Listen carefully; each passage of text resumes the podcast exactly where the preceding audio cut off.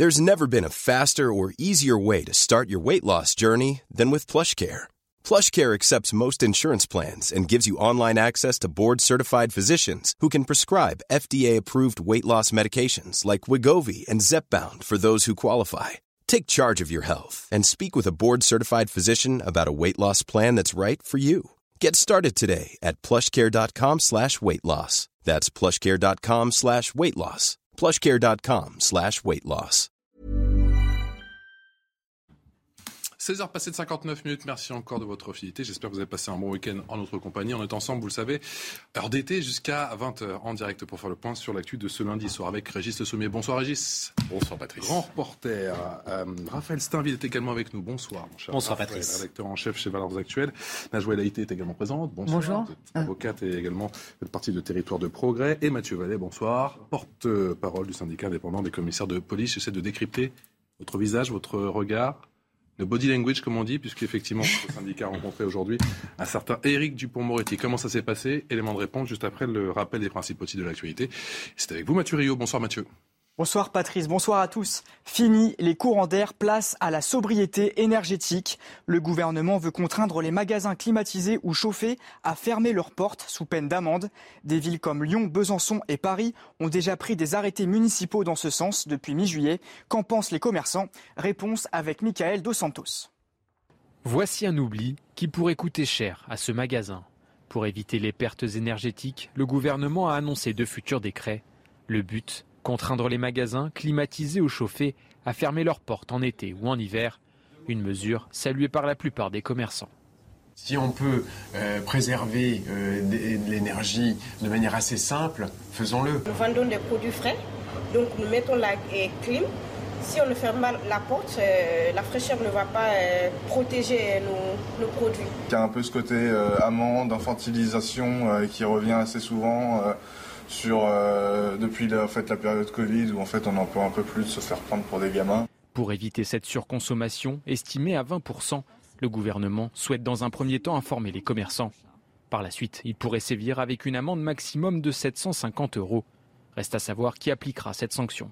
Ma police municipale, elle, elle se consacre à la sécurité des biens et des personnes. Elle n'est pas là pour appliquer l'ensemble des décrets gouvernementaux, euh, bien évidemment, parce que sinon, vous imaginez que je n'aurais pas assez d'effectifs.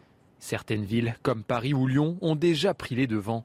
Dès aujourd'hui, les commerçants seront contraints de fermer leurs portes pour éviter tout gaspillage énergétique. Dans la capitale, l'amende sera 250 euros. Et on vient de l'apprendre il y a quelques minutes, la Russie va de nouveau réduire drastiquement ses livraisons de gaz à l'Europe via le gazoduc Nord Stream 1. L'argument invoqué par Gazprom, le même qu'à la mi-juillet, la nécessité de maintenance d'une turbine. Les livraisons passeront à 20% des capacités du gazoduc. Un nouveau mouvement de grève dans l'aviation européenne. Mercredi, attendez-vous à des retards et des annulations pour les vols de la compagnie allemande Lufthansa. L'un des principaux syndicats appelle le personnel à la mobilisation pour obtenir une augmentation des salaires de 9,5%. À Carcassonne, dans l'Aude, une femme a décidé de faire justice elle-même. Elle n'arrivait pas à faire expulser ses locataires qui ne payaient plus le loyer depuis cinq mois. La propriétaire a profité de leur absence pour changer les serrures et vider la maison. Aujourd'hui, elle est poursuivie pour vol avec effraction. Les explications de Yann Effelé. Excédée par ses locataires qui refusent de quitter le logement, cette propriétaire décide d'utiliser la force. Quand euh, ils sont partis en congé, je suis rentré dans la maison, euh, j'ai fait changer les serrures, euh, j'ai vidé la maison entièrement, entièrement. Et quand ils sont rentrés de congé, ben, ils ont appelé la police, ils ont fait un constat d'huissier, j'ai été convoqué à la police et on est en pleine procédure. Tous les biens dans la maison, Maria les a vendus. Pour l'avocate des locataires, ce sont bien ses clients qui sont victimes dans cette affaire. C'est inacceptable ce qui a été fait. Et totalement, euh, c'est une justice privée qui n'a pas sa place en France. Et euh, mes locataires, n'en déplaisent, avaient un titre. La propriétaire, elle, a fait un calcul. Elle pensait perdre plus en attendant qu'en agissant.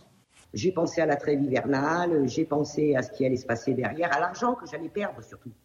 Puisque ça fait déjà euh, cinq mois que c'est moi qui comble le, le, crédit. Et eux ne me payent pas. Donc j'ai fait un calcul et puis je me suis dit, je vais me retrouver à, entre les frais judiciaires et tout, à plus de 20 000 euros, et j'étais pas prête à les perdre. Un calcul qui peut coûter cher. Si le vol avec effraction est reconnu par la justice, Maria encourt jusqu'à 7 ans d'emprisonnement et 100 000 euros d'amende. Voilà pour l'essentiel de l'actualité à 17h. La suite des débats, c'est avec vous, mon cher Patrice. Merci beaucoup, mon cher Mathieu. On retrouve bien sûr à 17h, à 17h30 pour un nouveau rappel des titres de l'actualité de ce euh, lundi. Quel avenir pour la justice? Les états généraux, justement, de la justice se poursuivent encore et toujours. Éric Dupont-Moretti est lancé, vous le savez, cette concertation avec les professionnels. La semaine dernière, c'était avec les magistrats. Vincent Fernandez va être euh, place Vendôme avec Sarah Varny pour CNews, avec euh, états généraux de la justice. Et aujourd'hui, un temps fort, bien évidemment, avec cette rencontre avec les différents syndicats de police.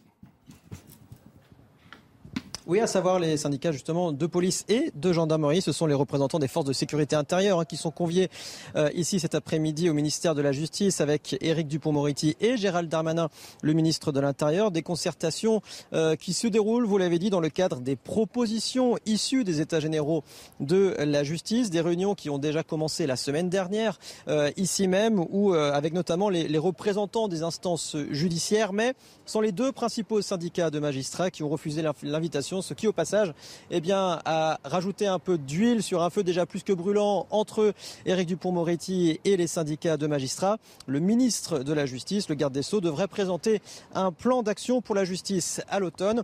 En attendant, Gérald Darmanin et Éric Dupont-Moretti devraient s'exprimer dans allez, une vingtaine de minutes à peu près. Vingtaine de minutes, effectivement, sur les coups des 17h30 sur CNews à vivre en direct. Merci beaucoup, mon cher Vincent, Vincent Fandez, avec les images pour CNews signées à Sarah Varny. Peut-on parler d'une entrevue constructive? Je sais que ce n'est pas encore terminé, Mathieu Vallet, mais ça fait un petit moment que c'était effectivement inscrit à votre calendrier.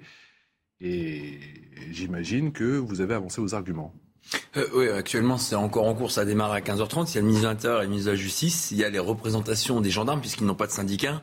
Donc, c'est le conseil représentatif des gendarmes. Mais il y a effectivement des syndicats, dont le, nôtre.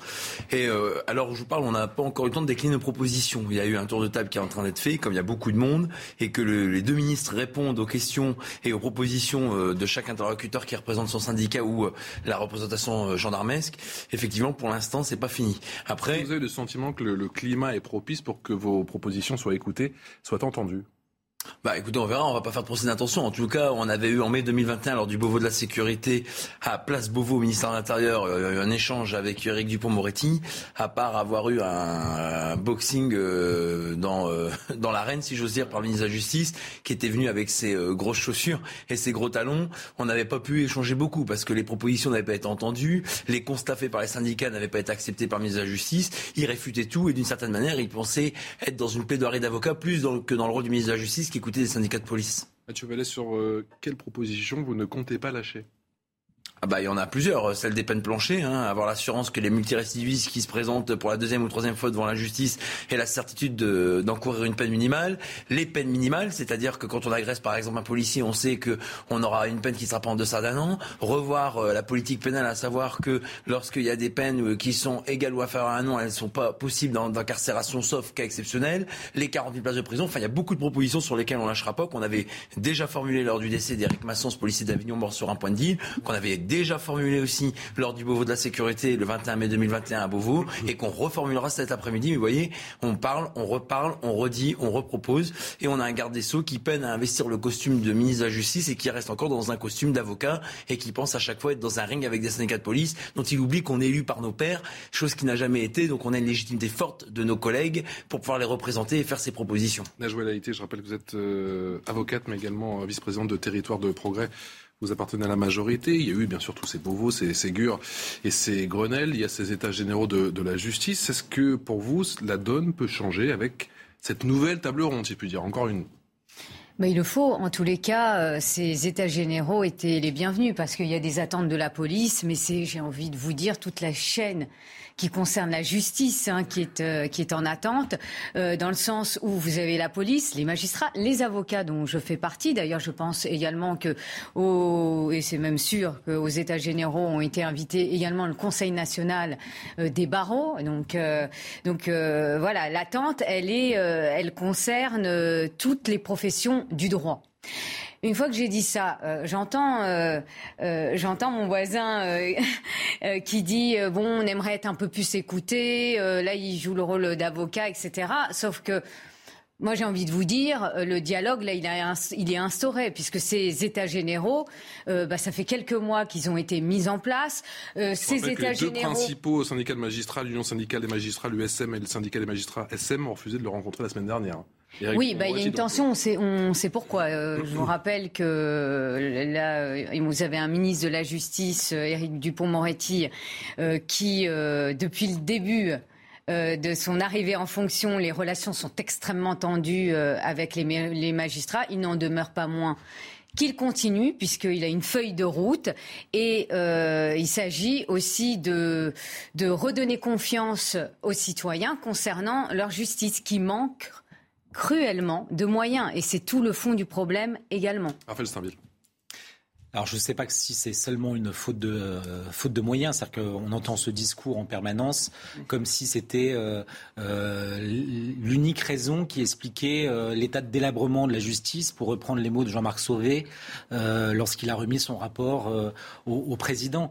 je pense que c'est beaucoup plus large que ça. Bien évidemment, tout le monde s'accordera à dire qu'il y, y, a un manque de moyens. On a parlé des, des 40 000 places de prison qui manquent. On a parlé d'un certain nombre de, de de, personnel, euh, que ce soit, euh, des, magistrats ou, euh, d'autres personnels qui, peuvent manquer et qui font que la, justice a, du, a, du, mal à, répondre aux attentes du justiciable. Rapidement les mots de Jean-Marc Sauvé, parce que vous l'avez effectivement évoqué, c'est un sentiment de désespoir, voilà ce que dit effectivement le, rapport, voire de honte qui domine face au manque de moyens humains et matériels, affirme ce rapport qui propose le recrutement d'au moins 1500 magistrats sur, sur 5 ans. Mais, je pense qu'il faut aller peut-être aussi euh, plus loin et même euh, revoir un peu euh, ce qui est devenu notre droit depuis 15 ou 20 ans. C'est-à-dire que j'ai l'impression, et un certain nombre de Français, à commencer par ceux qui sont victimes de, de, la délinquance dont on parle quotidiennement, on a l'impression que le droit a été écrit presque exclusivement euh, de manière euh, de, plus en plus favorable euh, pour, pour, pour la défense, et comme si la victime ou là où les victimes étaient presque exclues de, de, de, la perception de la justice. Donc je pense que au cœur de ces états généraux de la justice, je pense qu'il faut remettre aussi repenser que la victime, avant qu'on pense, comme le disait Éric Dupont-Moretti lorsqu'il est arrivé au règne de ce ministère, disait que je serais le ministère, le ministre des prisonniers. Je pense que si on s'arrêtait d'abord euh, sur, euh, la manière dont les, Français vivent cette insécurité euh, quotidienne, ça serait déjà une, une première avancée. Régis Le Sommet, c'est l'heure de vérité pour la justice c'est l'heure de vérité pour la justice, peut-être, mais c'est surtout. Euh, vous avez évoqué le, comment, les rencontres la semaine dernière entre Éric Dupont-Moretti et, les magistrats, et là on est les rencontres entre Éric Dupont-Moretti et les syndicats de police, en tout cas un certain nombre, puisqu'il y en a qui ne, sont pas là. Euh, il y a également Gérald Darmanin qui est convié. Euh, disons que je ne crois pas qu'une réunion puisse arriver à faire fonctionner en harmonie des gens qui ont des intérêts différents depuis trop longtemps. Je m'explique. Euh, Éric Dupont-Moretti. Cette conférence de presse commune tout à l'heure entre Éric Dupont-Moretti et Gérald Darmanin, ça peut pas être une première pierre justement dans cette euh, sans communication qui devrait être sans doute parce que dans le même gouvernement voir cohabiter deux personnalités comme ça, c'est déjà assez surprenant. On peut considérer qu'Emmanuel Macron veut un petit peu représenter toutes les sensibilités, mais là, on est quand même, à, je dirais, aux antipodes. Et, et je veux rappeler aussi que Éric Dupont-Moretti, lui, a un problème avec les magistrats déjà, euh, euh, comment qui date de sa carrière d'avocat. Euh, euh, qui date du fait qu'il a extrêmement, il a énormément critiqué la magistrature et que philosophiquement, il est aussi aux antipodes de la police. C'est quand même lui qui réfute le terme de coupe-gorge, qui, a toujours tendance à minimiser euh, l'impact de la délinquance. Donc on est quand même dans une sorte de salmigondie euh, dont, il va falloir y voir clair. Alors sur quoi peuvent-ils s'entendre? Mathieu Vallée nous disait qu'il y avait des des, des, choses qui étaient incompressibles, c'est-à-dire qu'il y avait des, euh, des, choses que les policiers attendaient euh, et qui, sur lesquelles ils se, tiendraient. Euh, jusqu'où Éric Moretti est capable d'aller? On sait que c'est quelqu'un de pas commode, on sait que c'est quelqu'un qui a des, des, convictions profondes. On peut ne pas être d'accord avec lui, mais en tout cas, il les a, mais il, n'ira pas jusqu'à euh, se dédouaner. Donc la question est où va-t-on aller dans l'articulation de ces deux corps essentiels de la société que sont les magistrats et la police et comment les faire fonctionner? Parce que mmh. on est et on le rappelle aujourd'hui dans une accélération d'un phénomène de violence dans nos sociétés à tous les niveaux et que on a beau euh, le pire étant euh, de laisser la justice s'affronter avec les magistrats, la, police, la police. s'affronter avec les magistrats, parce que les deux pêche par manque de moyens. Il pêche aussi par. Euh, sûr que la police a plus de moyens, mais que quand tu regardes la police, les moyens sont ridicules, et quand tu regardes la justice, c'est c'est dramatique, catastrophique. Et, et, peut-être peut-être vous parliez du droit euh, tout à l'heure. On se, euh, c'est, euh, euh, on peut accuser les magistrats d'avoir un parti un, un, parti pris de gauche, un parti pris pour les victimes, et, et peut-être que justement ça hérite d'une époque où la situation était plus calme, d'une époque où la situation sécuritaire était plus calme alors, ok, il y a, une question philosophique là-dessus, là-dessous, mais aujourd'hui, euh, la, situation est dégradée. Et face à ça, on a besoin de la police et on a besoin de la justice. Sinon, la, société partira. Mathieu Vallet, Mathieu Vallet, je vous pose la même question avec euh, eh bien, un chiffre en plus. Regardez ce sondage, cette étude IFOP pour le journal du dimanche. Jamais les Français n'ont été aussi mécontents du fonctionnement de la justice. Près de trois quarts d'entre eux, 73% des personnes interrogées dans le sondage affirment en effet que la justice fonctionne mal elle n'était que 63% il y a 5 ans avant l'arrivée au pouvoir d'Emmanuel Macron, a ce, jugement assez sévère. Est-ce que c'est l'heure de vérité, encore une fois, pour la justice? Bah, C'est un résultat dramatique. Euh, Éric Dupont-Moretti, ça fait deux ans et demi qu'il est aux manettes du ministère de la Justice. Et en fait, il a toujours été l'avocat des voyous. On choisit ses clients, on choisit ses combats juridiques, on ne lui reproche pas. Mais toujours est-il que lorsqu'il a investi la place Vendôme, on s'attendait qu'il passe en fait du ministre des voyous, des prisonniers, au ministre des victimes. Et là, c'est là où le bas blesse. En réalité, moi, je vais vous faire quand même rapidement la Pour vous, il n'a jamais enfilé le costume? Non, il n'a jamais enfilé le costume. Écoutez, les États généraux de la justice, c'est oui, oui, euh, le manège enchanté. Euh, pourquoi? Parce qu'on nous a fait tourner en rond. Moi, j'ai assisté à la seule et unique rencontre des syndicats de police avec les représentants de la justice qui étaient à la Cour de cassation. C'était en visioconférence. La connexion a été coupée toutes les cinq minutes. Et au bout d'une heure et demie, on nous a dit, bon, bah, on s'entend pas, ça fonctionne pas. Donc faites vos propositions par écrit. Non, mais ça s'est résumé à ça. Moi, j'aurais aimé des états généraux de la justice où on puisse rencontrer des magistrats, des avocats, faire des tables rondes, avancer ensemble, exposer nos propositions, confronter nos idées. Mais tout ça, ça n'a pas eu lieu. Donc là, je veux bien, on a fait euh, un semblant de rendez-vous qui n'a pas fonctionné il y a un peu plus de six mois. Là, on fait une grande messe aujourd'hui à Place Vendôme. C'est tout ça aujourd'hui qui ne va pas. On n'est pas pris au sérieux. C'est ça la réalité des choses. Non seulement on n'est pas pris au sérieux, mais en plus, à chaque fois, je le dis et je le redis sur votre plateau, lorsqu'on échange avec Éric Dupont-Moretti, il se croit dans un ring, il se croit dans une audience, en fait, euh, criminelle, où il fait encore ses plaidoiries, où il fait aussi euh, bah, ses euh, conclusions. C'est pas possible. Il faut qu'on puisse être entendu sur des propositions qui vont dans le sens de l'intérêt général. Et pour terminer, d'une certaine manière, on pourra entendre qu'on n'a peut-être pas les bonnes idées ou les bonnes propositions alors qu'on est des, des femmes et des hommes de terrain. Mais qu'est-ce qu'ils proposent en retour? Bah rien. On n'a aucune proposition. La simplification, pour donner un exemple de la procédure pénale, on nous l'avait promis pour le 1er janvier 2022. Il me semble qu'aujourd'hui, on est le 25 juillet 2022, ça fait quand même un certain temps, on est exigeant, mais on peut comprendre qu'il y a du retard à l'allumage, mais là, on n'est plus sur un diesel. Là, là je pense qu'on est euh, sur d'électrique, mais euh, défaillant. Enfin, au bout d'un moment, il y a un problème. Soit on fait des propositions avec des dates qu'on tient, soit on nous prend pour des idiots, et depuis le début, c'est un peu le ressenti qu'on a. Donc on verra ce que donne aujourd'hui cette rencontre. Raphaël Steinville, Beauvau et Vendôme peuvent-ils euh, fonctionner de, de, de main dans la main? Bah, c'est ce, ce, que tout le monde attend. Mais juste pour une petite précision, parce que j'ai l'impression que j'ai mal été compris, en tout cas par, euh, par Régis Le Sommier. C'est-à-dire que euh, je, pointe, bien sûr qu'on peut pointer euh, du doigt la manière dont les magistrats appliquent le droit, mais je pense que la première des responsabilités, c'est le législateur et c'est le politique qui, euh, euh, en complexifiant le droit et en, l'écrivant de manière très avantageuse euh, à, destination de, de, la défense, a permis que le qu'aujourd'hui les magistrats finalement rendent une justice euh, qui est de moins en moins bien comprise euh, par les, par les Français. Euh, je pense que c'est d'abord ça l'un des, des nœuds qu'il faut résoudre. Et quand Mathieu Vallée expliquait les attentes, notamment s'agissant des peines planchées et un certain nombre de, de, de, de mesures fortes qui, qui, qui, qui qui euh, remettent finalement le, droit et la justice euh, au cœur euh, au cœur de la compréhension et notamment la, victime au, cœur des préoccupations de la justice. Je pense que c'est ça, ça les attentes des Français. Beauvau et, Vendôme pourront-ils s'entendre un jour?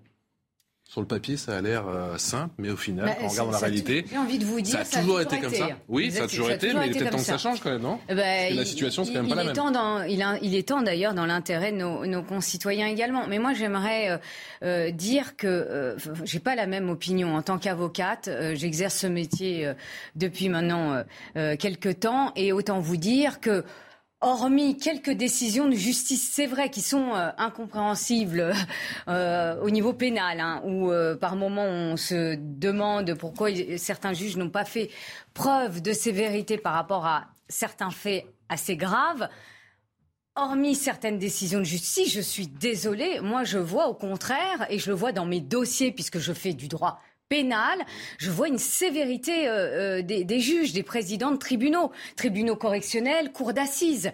Enfin, dire que euh, tous les juges, que la France tous les juges, une des Ah justices non, les mais plus vous sévères d'Europe. les Donc, juges. quel est votre sentiment Des fois, j'entends ça, que la Non, France non, a l'une des non, justices non. les plus sévères Vous d'Europe, reprenez, ou vous reprenez que ce soit pour les Non, vous adultes dites- ou non, que ce vous soit pour les reprenez mineurs. l'argumentaire d'Éric Non, euh, non, Dupond-Moretti qui par ailleurs est juste, c'est-à-dire qu'effectivement, en soi, si on s'arrête juste sur les chiffres, on a l'impression que la justice est moins laxiste parce que les peines de prison euh, Bah, prononcées sont, sont, euh, sont, sont, davantage, sont, plus vous longues qu'il y a, est il y a- surpopulation il y a 10 ou 20 ans. Regardez ce chiffre, encore, vous désolé.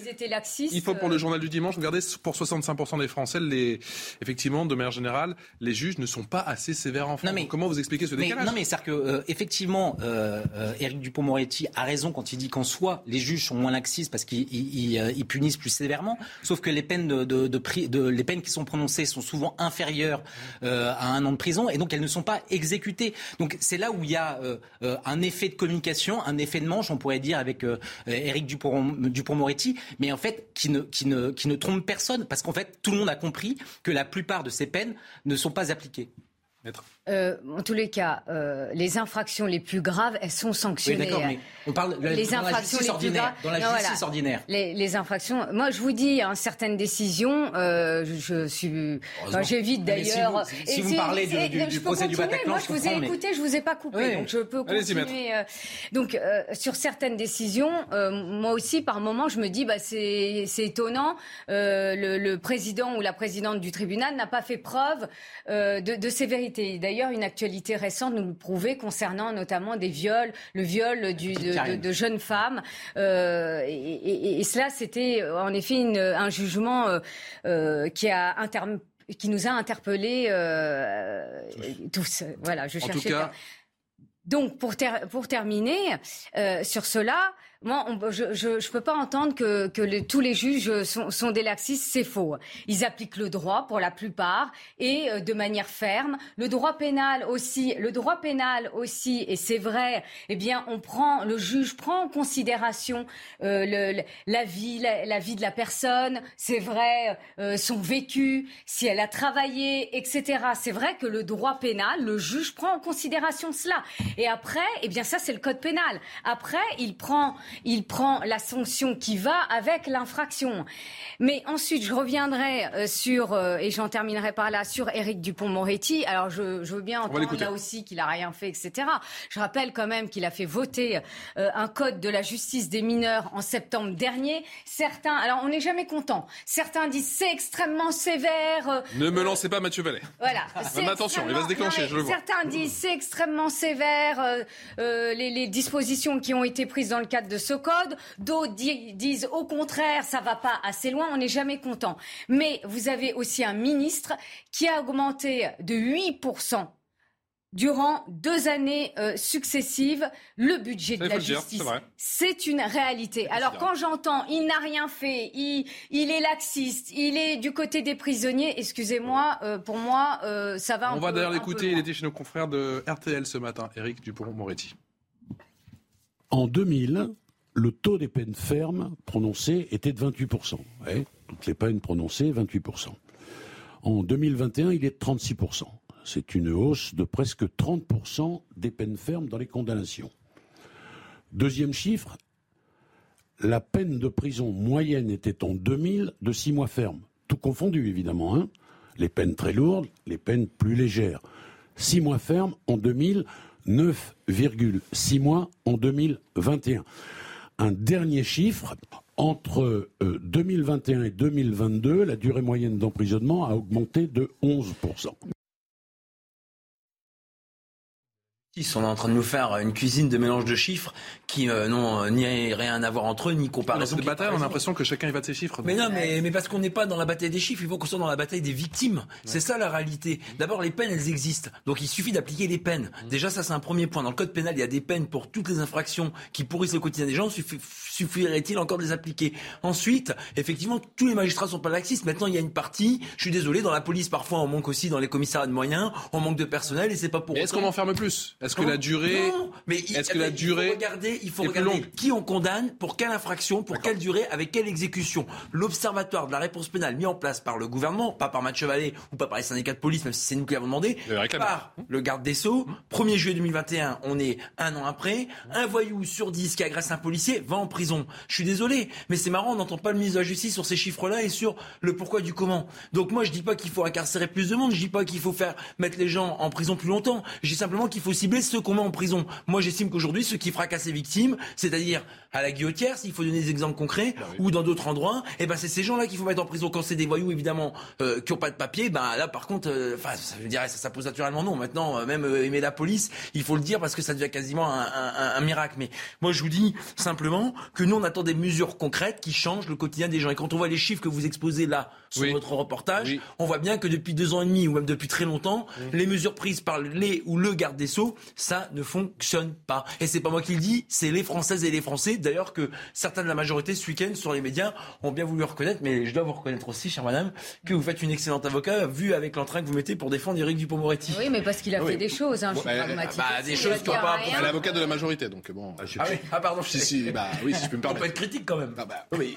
Bah, Régis Sommet. Je vais peut-être vous surprendre, mais moi aussi, je vais un peu défendre Éric Dupont-Moretti parce que, euh, ok, Éric Dupont-Moretti a défendu euh, comment Yvan Colonna, euh, la brise de mer, le gang de Roubaix, Abdelkader Mera, Patrick Balkany aussi. Enfin, bref. Abdelkader Mera, c'est quand même le frère de celui qui a mis le débat dans la tête oui, d'enfant au collège. Oui, mais bon, ça c'est l'avocat. C'est l'avocat. On choisit ses combats. Oui, c'est ça que je veux dire précisément. Ah non, mais on choisit son combat. Non, mais, mais bah. J'aurais préféré un garde des sceaux qui défend les victimes plutôt que des voyous, moi. Ouais, mais désolé, le rôle de l'avocat, c'est de défendre tout le monde. Hein, donc, toute, mais, toute personne a le droit des gens comme Gilbert Collard qui ont, défendu euh, euh, comment aussi euh, de, de, tout. De, moi, j'ai toujours défendu les victimes. Après, c'est des choix. Hein. Mais, non, aussi, mais, non, mais, on va pas voir ce débat-là. Il y a aussi ce débat euh, chez les avocats, bien évidemment. C'est précisément ce que je veux dire. C'est que un avocat, il est là parce que tout être humain, quelle que soit la gravité de ce qu'il a commis, a le droit à un procès équitable et qu'il faut quelqu'un pour, qui pour le défendre. Donc que Éric Dupont-Moretti ait défendu des criminels en son temps. Jacques Vergès avait défendu Klaus Barbie.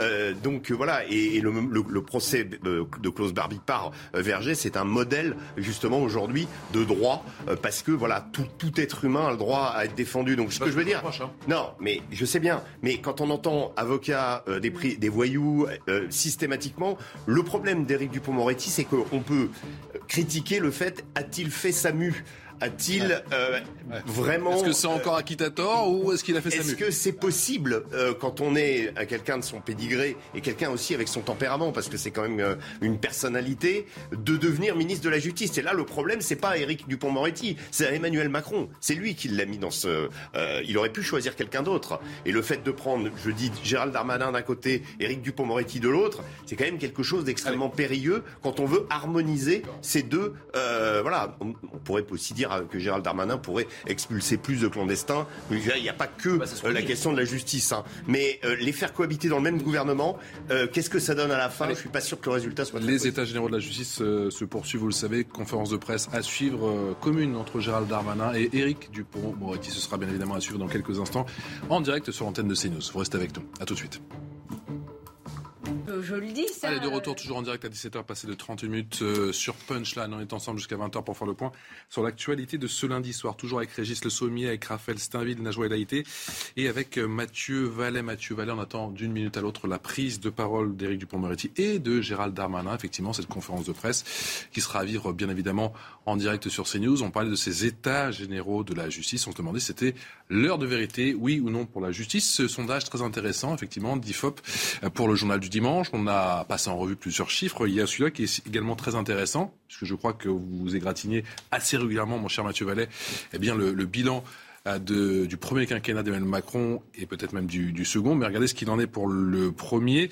Euh, pour euh, eh bien 27% des sondés, le bilan d'Emmanuel Macron sur concernant la justice est positif. 27% seulement, c'est-à-dire que 73% des Français sont mécontents.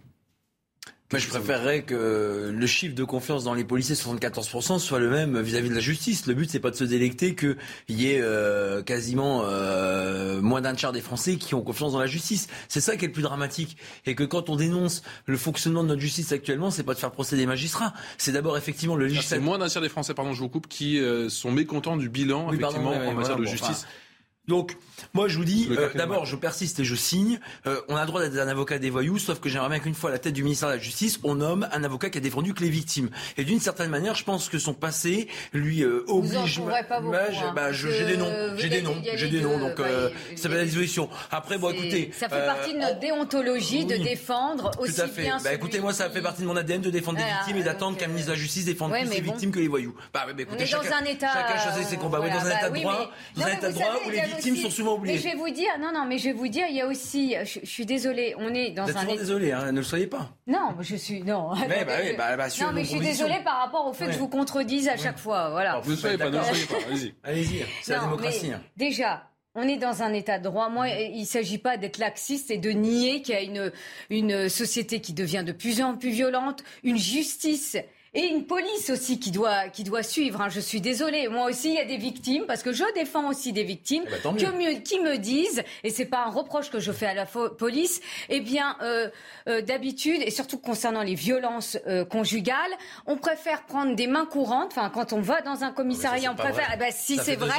et il a fallu, il a fallu que ce gouvernement dise, ça suffit sur les violences conjugales de prendre des mains courante, parce que les mains courantes, vous enterrez en fait l'enquête, hein, c'est la réalité. Vous n'allez pas, ce n'est pas comme, une, comme dans une plainte où vous, où vous enclenchez réellement euh, une enquête sur ces faits-là, qui sont graves.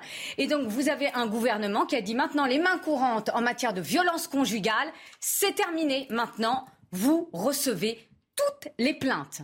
Donc voilà, donc on parle de, de, de victimes. Les victimes aussi émettent ces critiques-là. je vais répondre sur ça. Donc sur les mains courantes, vous, savez, bah, je vous éclairer puisque moi je les prends les plaintes pour les violences conjugales. Donc, bah, euh, pas, bah, donc, pas, bah, si, bah, si. Pas tous vos bah, collègues puisque j'ai des clientes. Euh, bah, donnez-moi les noms et puis on regardera ah, les dossiers. Je vous les donnerai. Mais euh, simplement, non mais il n'y a pas de problème. Moi je vous dis que pour les mains courantes, c'est que des fois il y a des femmes victimes de violences conjugales qui ne voulaient pas déposer plainte. Elles voulaient absolument déposer une main courante. Ce sont des policiers qui convainquent ces victimes de déposer plainte plutôt que de déposer une main courante. Donc moi je vais pas ici faire vos dossiers individuellement au cas par mm. cas sur un plateau télé pour savoir qui dit vrai. Mm tout cas, ce qui est sûr, c'est que les policiers sont mieux formés, les policiers sont mieux équipés moralement et euh, avec les associations d'aide victimes pour accueillir mm. ces victimes. moi, je suis pas dans la polémique, je suis dans le concret des commissariats. Non, non, non, mais, moi, je vous dis suis pas dans la polémique, je suis avocate et, j'ai des dossiers. Hein, donc euh, voilà. Pas parce que quand vous avez, non, mais vous me dites, je suis dans la polémique. Bah, je suis pas dans. Non, je ne suis pas dans la polémique. Je suis désolée. J'ai des clients. Allez-y, allez-y, chacun son tour. Allez-y, Mathieu Vallet, allez-y. Mathieu Vallet, allez-y. Vous étiez désagréable avec la police. Allez-y, Mathieu Vallet.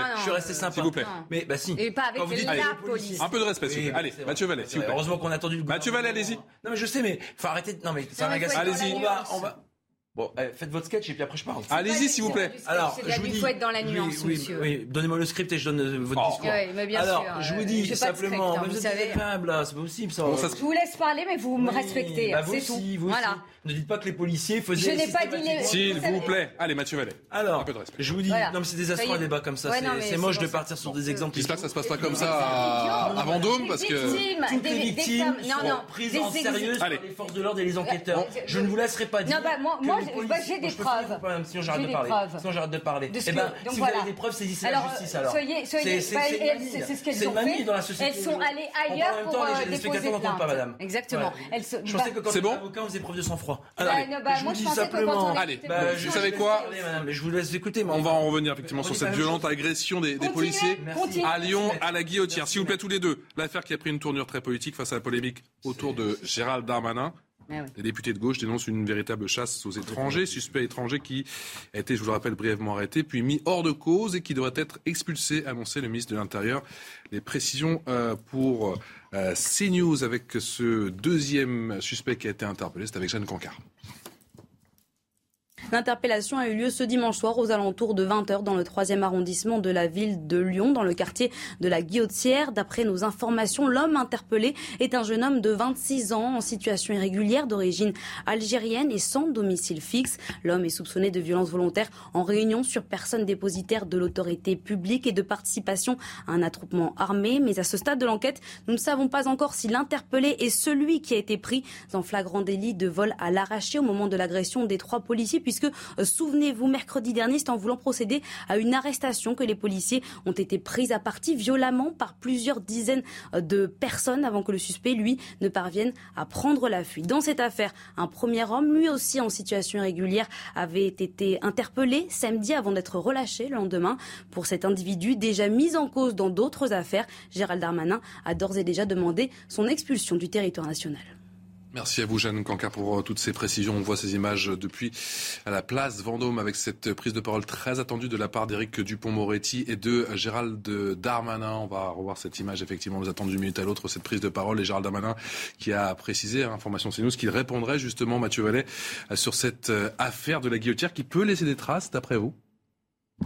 Écoutez, euh, oui, enfin, ça fait euh, des mois qu'on dénonce euh, le climat nauséabond qui touche les forces de l'ordre. Maintenant, en plus, vous voyez, à la guillotière, la semaine dernière, c'est des policiers qui étaient en train de porter assistance à une victime, et pas uniquement violence conjugale, sur un vol à l'arraché de ses effets personnels. Et quand ils ont interpellé l'auteur présumé, il y a une foule qui a fait la même chose d'ailleurs samedi dernier. Des policiers ont encore interpellé des voyous qui venaient d'arracher à la guillotière des chaînes, qui venaient d'utiliser une carte. C'était encore très chaud le samedi soir. Il y a une foule haineuse qui est encore venue s'immiscer dans l'intervention de police pour libérer les voyous présumés qui interpellaient les policiers. Donc vous voyez, la police nationale, elle œuvre avant tout et uniquement pour les victimes. Qu'on ait des améliorations à faire sur nos formations, sur nos manières d'accueillir les gens.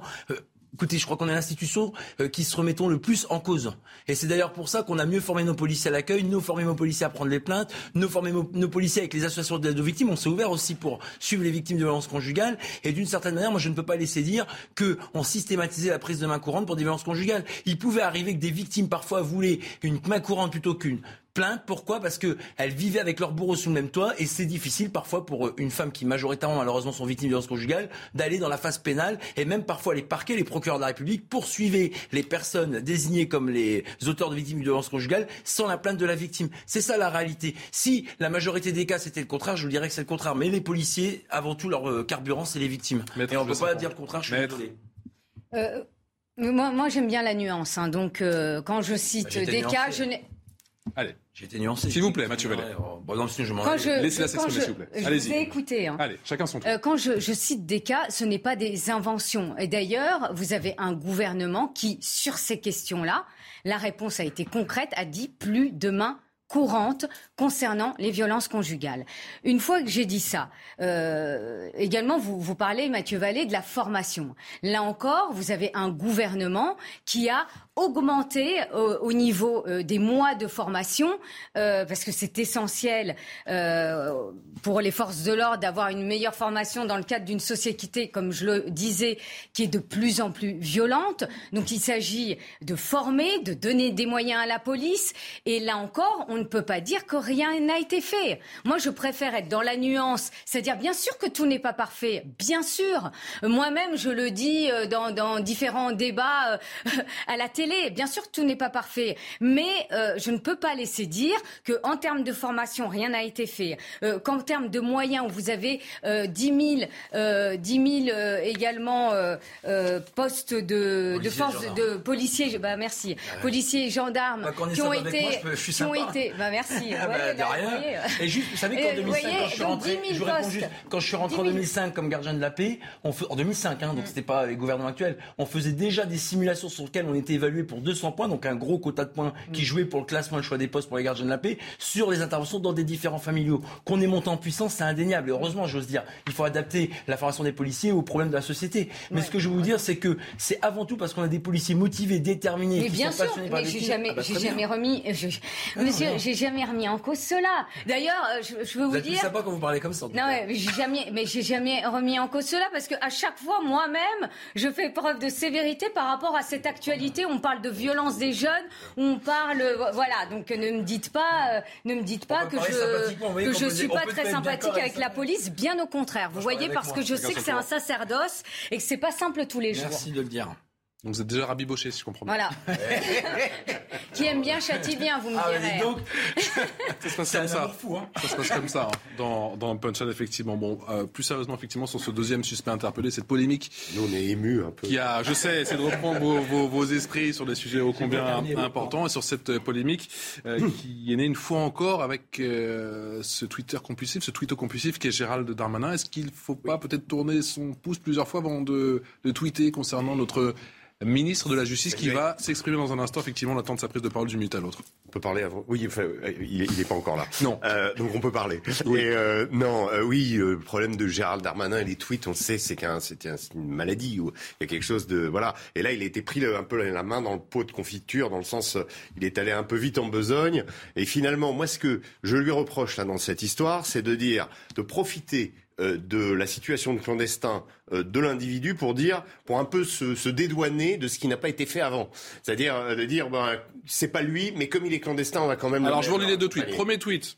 Oui, non, mais- Suite à l'inacceptable attaque contre les policiers de Lyon, des opérations de police ont lieu. Un des délinquants est étranger, il a été interpellé. Sur mon instruction, il a été placé en détention et sera expulsé. Les délinquants étrangers n'ont pas leur place en France. Et puis, effectivement, cet individu va être mis hors de cause euh, par le parquet. Voilà ce que va retweeter dans la foulée Gérald Darmanin en lien avec les événements ou non connus pour de nombreuses mises en cause, vol, violence, menace de mort sur personne dépositaire de l'autorité publique, détention de drogue, violence en réunion. Cet individu n'a rien à faire dans notre pays qui est généreux si on le respecte. Oui, mais non, mais voilà. Et l'autre jour, il a fait une déclaration solennelle disant que les détenus étrangers, euh, en tout cas, ou les délinquants étrangers ayant commis des fautes graves sur notre sol, devaient être expulsés. Entre temps, on s'est rendu compte que c'était 20%, 25% de la population carcérale, et euh, d'aucuns de se dire qu'est-ce que euh, ces gens-là continuent à faire en France. Alors après, il y a toute la question des pays euh, qui refusent de reprendre euh, leurs voyous, comme vous dites, euh, et voilà, et que c'est un c'est un problème très difficile. Mais on a l'impression quand même que Gérald Darmanin, il a il a pas été là, qui vient d'être nommé, etc. Il est quand même là depuis un petit moment. Je veux dire, donc et il a été conforté. Oui, en plus, il a été reconduit à son poste. Donc que faisait-il avant? Savez, euh, c'est un peu facile, je trouve, d'arriver maintenant et de dire, de faire des tweets à, à n'en plus finir et de dire finalement, on va expulser. Et là, bon bah, celui-là, il il est pris et on dit, bah euh, voilà, on va le, on va le, le- le raccompagner, on va en faire un exemple. C'est quand même, euh, c'est pas une politique ça. C'est pas une politique. C'est-à-dire que s'il faut faire euh, respecter les OQTF, regardons ce qui se passe dans les pays autour. Pourquoi l'Allemagne, par exemple, est capable d'expulser ses clandestins euh, dans des pro- proportions qui sont bien plus importantes que, que nous? Je crois que nous, c'est même pas 10% des OQTF qui sont exécutés. Euh, euh, je parle sous votre contrôle, Mathieu Vallée, mais c'est combien? 8%. 8%. Donc, vous voyez, euh, et l'Allemagne, on est, je crois, autour de 70%. Euh, moi, je vais, vous, je, vais vous par- je vais vous donner un exemple très concret. Moi, je connais très bien l'Afghanistan. L'Afghanistan, c'est euh, euh, comment la moitié des demandeurs d'asile en France sont des Afghans. Donc, il y a un vrai problème avec les Afghans. On sait que les talibans ont repris le pouvoir, etc. Je vous coupe, je suis désolé, Régis Le Sommier, c'était conférence de presse en direct Je- de Gérald Darmanin et d'Éric Dupont-Moretti. Éric. Dupont-Moretti, non, qui prend la parole. Écoutez-le. Euh, grand honneur et grand plaisir pour moi d'accueillir euh, M. Gérald Darmanin, ministre de l'Intérieur et des Outre-mer. Euh, nous avons euh, aujourd'hui, et c'était symbolique, euh, poursuivi ces concertations que j'ai souhaité engager après la remise du rapport Sauvé à M. le Président de la République. Pourquoi? Parce que, naturellement, les forces de sécurité intérieure sont intéressées. Elles ont d'ailleurs participé à l'élaboration de ces États généraux. La sécurité des Français est une des premières libertés. Et le but, c'est désormais de simplifier la procédure pénale, de la fluidifier. Le but de ces États généraux, de façon générale, et vous le savez, c'est de moderniser la justice, c'est de la rendre plus accessible à nos compatriotes, plus fluide, bien sûr. Et donc, pour ça, il faut que l'on gagne du temps, et notamment en simplification. Et donc, euh, il était euh, extrêmement important que les forces de sécurité intérieure et que Monsieur le ministre de l'Intérieur soit associé à la restitution de ces travaux et bien sûr à la concertation qui s'est engagée depuis maintenant plus d'une semaine. Il y a beaucoup de critiques souvent des syndicats de police euh, sur le fonctionnement de la justice, euh, de laxisme parfois. De supposé, on sent quand même qu'il y a un désamour. Est-ce que cette réunion est aussi là pour tenter de remettre les choses à plat? Écoutez, moi, j'ai pas senti de désamour et pour ne rien vous cacher, je pense que la police et la justice sont dans la même barque républicaine. C'est quelque chose auquel nous sommes tous les deux, je crois, particulièrement attachés. Nous avons besoin bien sûr, j'ai besoin des forces de sécurité intérieure pour porter un projet qui est un projet de simplification. Et je pense que les forces de sécurité intérieure ont besoin d'un bon fonctionnement du couple police-justice. Voilà, moi je n'ai pas senti de désamour, j'ai senti au contraire une volonté commune de travailler ensemble. Il y aura une prochaine réunion en septembre. Entre-temps, des documents seront adressés à nos différentes directions et nous en ferons quelque chose qui a pour but, je le répète, et c'est important, d'alléger la tâche des magistrats, des policiers et des gendarmes.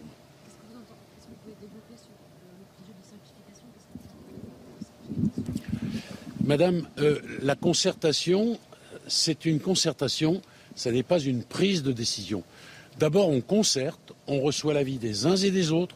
Je l'ai fait avec nos compatriotes, je l'ai fait avec les conférences de magistrats, je l'ai fait avec le Conseil supérieur de la magistrature, je l'ai fait avec presque tous les syndicats de magistrats, aujourd'hui avec les syndicats de policiers. Et quand cette concertation sera terminée, évidemment, nous viendrons à la phase d'arbitrage. Il y aura d'ailleurs un certain nombre de décisions à prendre qui seront du ressort de l'interministérialité. Vous avez vu d'ailleurs qu'avec nos compatriotes, j'ai associé aux travaux qui sont les nôtres le ministre de l'Éducation nationale. Et le temps de l'arbitrage me permettra alors de vous dire ce que nous avons retenu et quelles sont les propositions que nous entendons porter.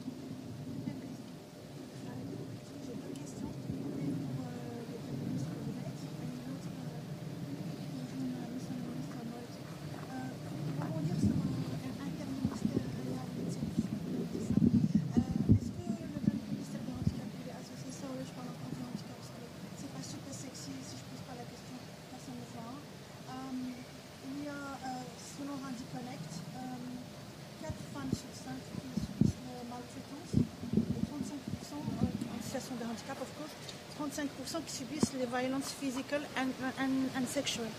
So, il y a Fondation Jaurès, il y a le Sénat, il y a pas mal de civil society qui s'est mobilisé là-dessus, qui vous ont alerté, je crois. Est-ce que dans la réforme, vous avez prévu avec M. Darmanin, le ministre intérieur, de faire une branche ou maybe des dispositions qui seraient dédiées au traitement des victimes de, de violence quand elles sont en situation de handicap? Écoutez, euh, on ne peut pas concevoir une réforme de la justice sans envisager naturellement une amélioration de la procédure en ce qui concerne les victimes. C'est pour nous absolument essentiel.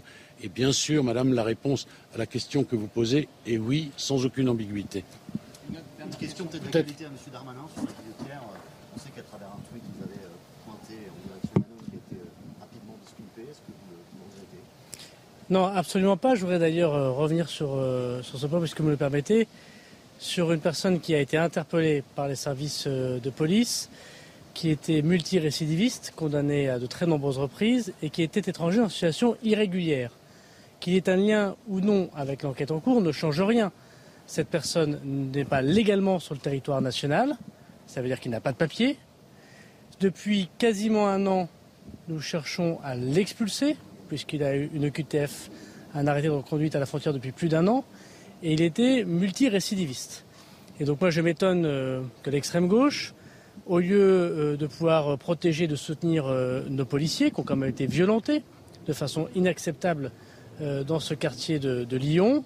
Je vois M. Piolle, par exemple, qui tient des propos extrêmement étonnants. Je m'étonne donc que cette extrême gauche préfère tenir du côté de ce délinquant étranger que du côté de, la police de manière générale. Il y a trois choses très claires. Soit les personnes qui commettent des actes délictuels ou criminels euh, sont euh, régulièrement sur le territoire national, évidemment, c'est à la justice de les interpeller, de les condamner, éventuellement de faire des décisions de justice que nous respectons et que la police et la gendarmerie appliquent. Soit ces personnes ne sont pas légalement sur le territoire national, c'est-à-dire qu'ils commettent des actes criminels ou délictuels et par ailleurs n'ont pas le droit déjà de rester en France.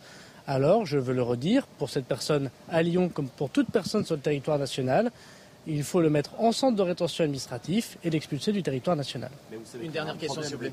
Les pays euh, d'origine de ces personnes, c'est un étranger qui ne peuvent pas les accepter. Vous les envoyer chez eux, mais c'est quasiment techniquement impossible. Comment faire? Ce que vous dites, euh, excusez-moi, est faux. Je ne dis pas que c'est facile, mais nous le faisons et nous le faisons de manière euh, répétée. Je voudrais rappeler que nous avons dégradé le titre, c'est-à-dire retiré les titres de séjour de 70 000 personnes depuis deux ans.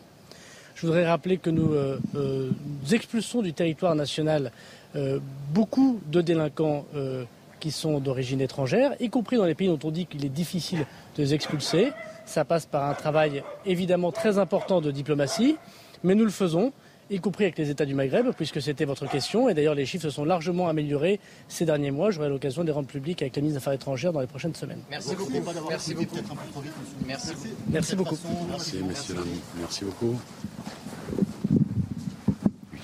Voilà pour cette euh, petite conférence de presse, effectivement, en moins d'une dizaine de minutes de Éric Dupont-Moretti et de Gérald Darmanin au terme de cette euh, journée de concertation concernant effectivement les états généraux de la justice. Éric Dupont-Moretti qui a dit qu'il fallait absolument moderniser eh bien, la justice française, la rendre bien plus fluide. Je n'ai pas senti de désamour, à préciser Éric Dupont-Moretti.